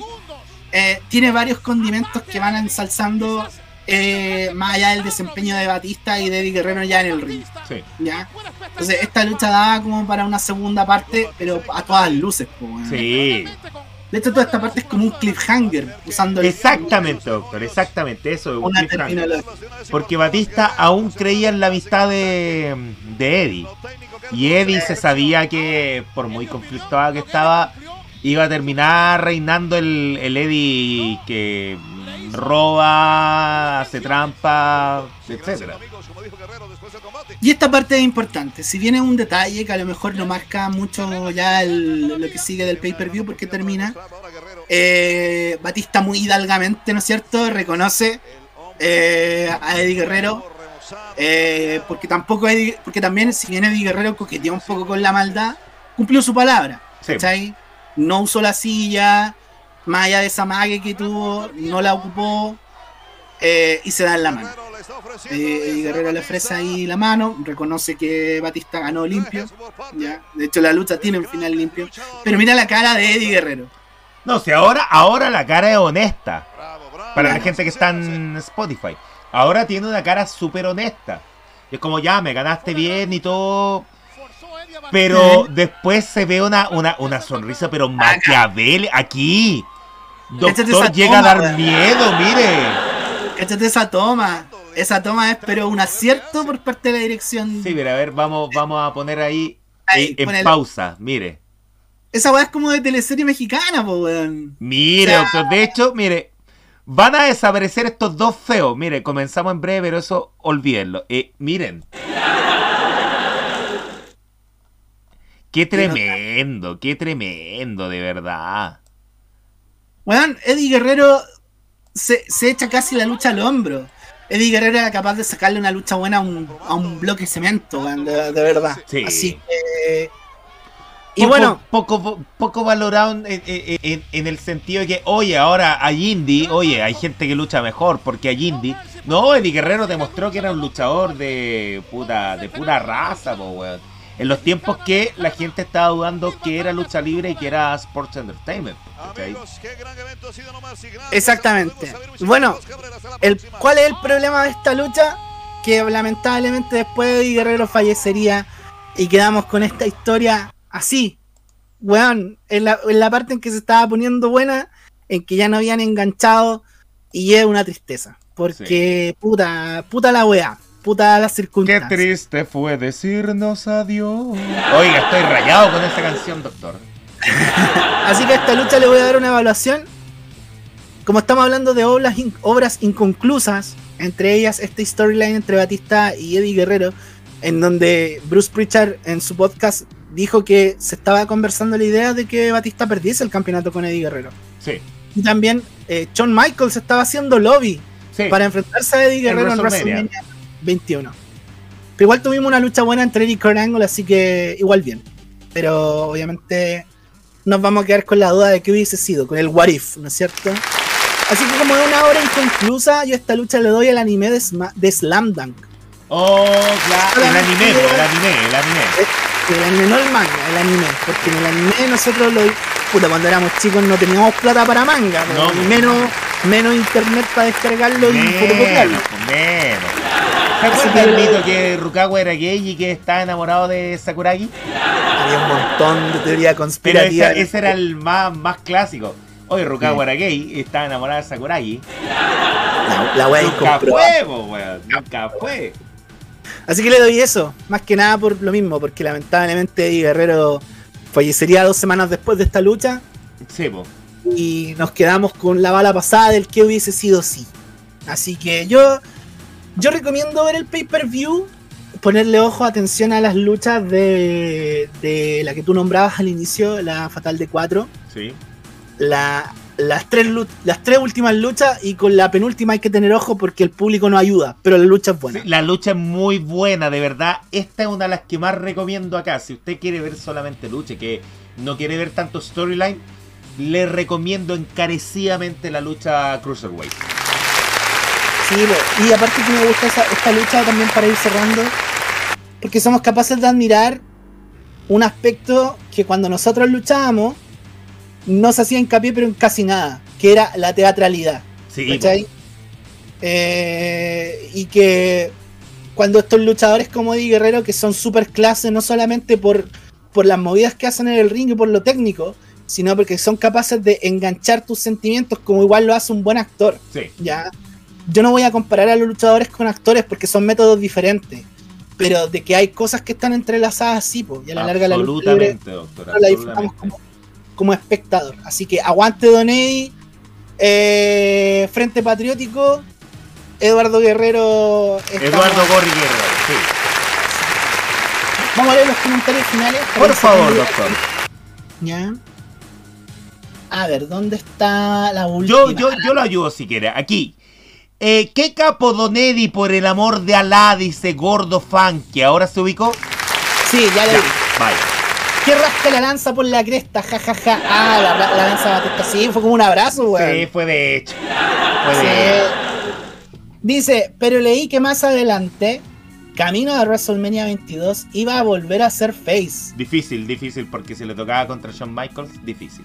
Sí, no Shawn Michaels no iba a ser un No, Hogan, no, no. pero Ahora no recuerdo con quién sería su rivalidad. Eh, Shawn Michaels estaba haciendo lobby. Eso es lo que yo sé. Sí, sí, yo también sé, sí, lo- yo también sé lo mismo, que estaba haciendo lobby para luchar con Eddie Guerrero. Sí. Bar, dice Signes, no sé cuál era el bar, pero Yo vimos tampoco, harto. yo tampoco, yo tampoco. Sorry, pero no estábamos atentos. Besito al cielo, dice Signes. Recuérdame, dice el que me lo pone. Gregory Pero de- Jones. debe ser lo de lo de Coco, recuérdame. Claro, de Coco, sí, pues ahí sí, ahí entendí. Gregory Jones era eh, campeón ahí, ¿verdad? Eh, No, fue más adelante. Onda adelante. 2007. Nosotros vimos eh, Royal Rumble 2006. Y ahí Gregory Jones recién es campeón. Con, los con Sí. los lentes de, de Eric Estrada. Exacto. Me puse a ver video tributo de Eddie Guerrero con la canción de Three Doors Down, Here Without You, y quedé mal. Oiga, amigo, pero no se haga ese daño. ¿Por qué hace eso? ¿Sabes que cuando cerremos, cuando cerremos vamos a poner eso para que, para que no se vaya la gente al tiro? Vamos a dejar un poquito la, la, la música de, de wrestling como siempre y vamos a dejar ese video al final. No sé si le parece. Hagámoslo, no hay problema. Ya, perfecto. Bueno, siempre Meltzer, bueno, por Dave Meltzer me imagino, Sí. robó con eso o de esos weones que Eddie sería face a futuro, junto con un reinado, eh, a ser campeón. Dice Don Mousehead. Pucha, yo en ese tiempo no leía mucho del dirt shit del wrestling de aquel tiempo, la verdad, así que, puta, puede ser cualquier Puede cosa. ser, puede ser, puede ser. Puede ser cualquier cosa. Y bueno, ese fue No Mercy 2005, weón. Eh, me salió una lágrima, pero es porque como que se me secó el ojo, no es porque estoy llorando por Eddie, aunque Pues, igual amerita. Sí, pues igual amerita, pues doctor, igual amerita. Sí, sí, sí. Así que yo recomiendo ver este pay-per-view. Eh, quedé gratamente sorprendido al verlo de nuevo. Me encuentro que envejeció súper bien. Aguante Don Eddie Guerrero. Se echó todo el main event al hombro. Y puta que lata haberlo perdido a los 38 años, weón. Puta, muy todavía le quedaba. muy joven. Uf, todavía le quedaba muchísimo por entregar y destacar su legado. weón. Sí, este, este tipo de luchas hacen destacar su, su legado como un, un, un todocampista en el ring. Exactamente. Pucha, agradecer a todos los lidineros que se quedaron. Son un cuarto para la una de la mañana. Empezamos a las nueve. Nos extendimos un poco. Muchas gracias a todos los que participaron. Muchas gracias a todos los que van a ver esto en el on demand. Se recuerden una cosita. eh, me voy a poner un poco autorreferente, pero la gente que está viendo esto en Twitch, ya sea en vivo o en el on demand, pónganos, pónganos seguir. Ya Sí, Son más personas por ven, favor, son por más favor, personas que nos ven. sí. Que nos siguen. Y créanme que seguirnos nos ayuda. Sí. Nos ayuda. Así que De hecho, yo no- propongo, yo propongo que para la próxima semana, por favor, que cuando nos vean, nos etiqueten en sus historias de, de Instagram para que más gente Eh. pueda llegar, de verdad. sí, está- creo que estamos haciendo un buen programa. Sí. Esta transición de Twitch nos ha acomodado bastante. Sí. Y aquí les pedimos la ayuda a ustedes. Así que, bueno, agradecerles también por el seguimiento. Eh, estamos eternamente agradecidos de todo su feedback. Así que muchas gracias. Eh, la próxima semana vamos a hacer la segunda parte de la versión popurrí de este programa. Así que va a ser un programa. No va a haber sección de efemérides. Vamos a estar en vivo y en presencia propia. Vamos a estar ahí en la casa de en Martorell Headquarters. Sí, vamos a estar aquí en vivo y en directo eh, eh, in Marcus House. Así que vamos a estar ahí, vamos a hacer una selección de luchas que no necesariamente obedecen a un pay-per-view, tal como lo hicimos en la primera sesión. Y eh, síganos en, en- en nuestro Instagram, arroba Wrestling Living Podcast, y en nuestro canal de Twitch, arroba Wrestling Living Pod. Tenemos todo el mes planeado y el mes de octubre se, viene, se viene buenísimo. Halloween Havoc, vamos a ver Evolution, vamos a ver eh, Hell in a Cell. Puta, no voy a decir qué año, pero ahí la más la dejo para que queden eh, entusiasmados. Muchas gracias, como siempre les digo, buenas noches Franco Martorelli. Chao, noches.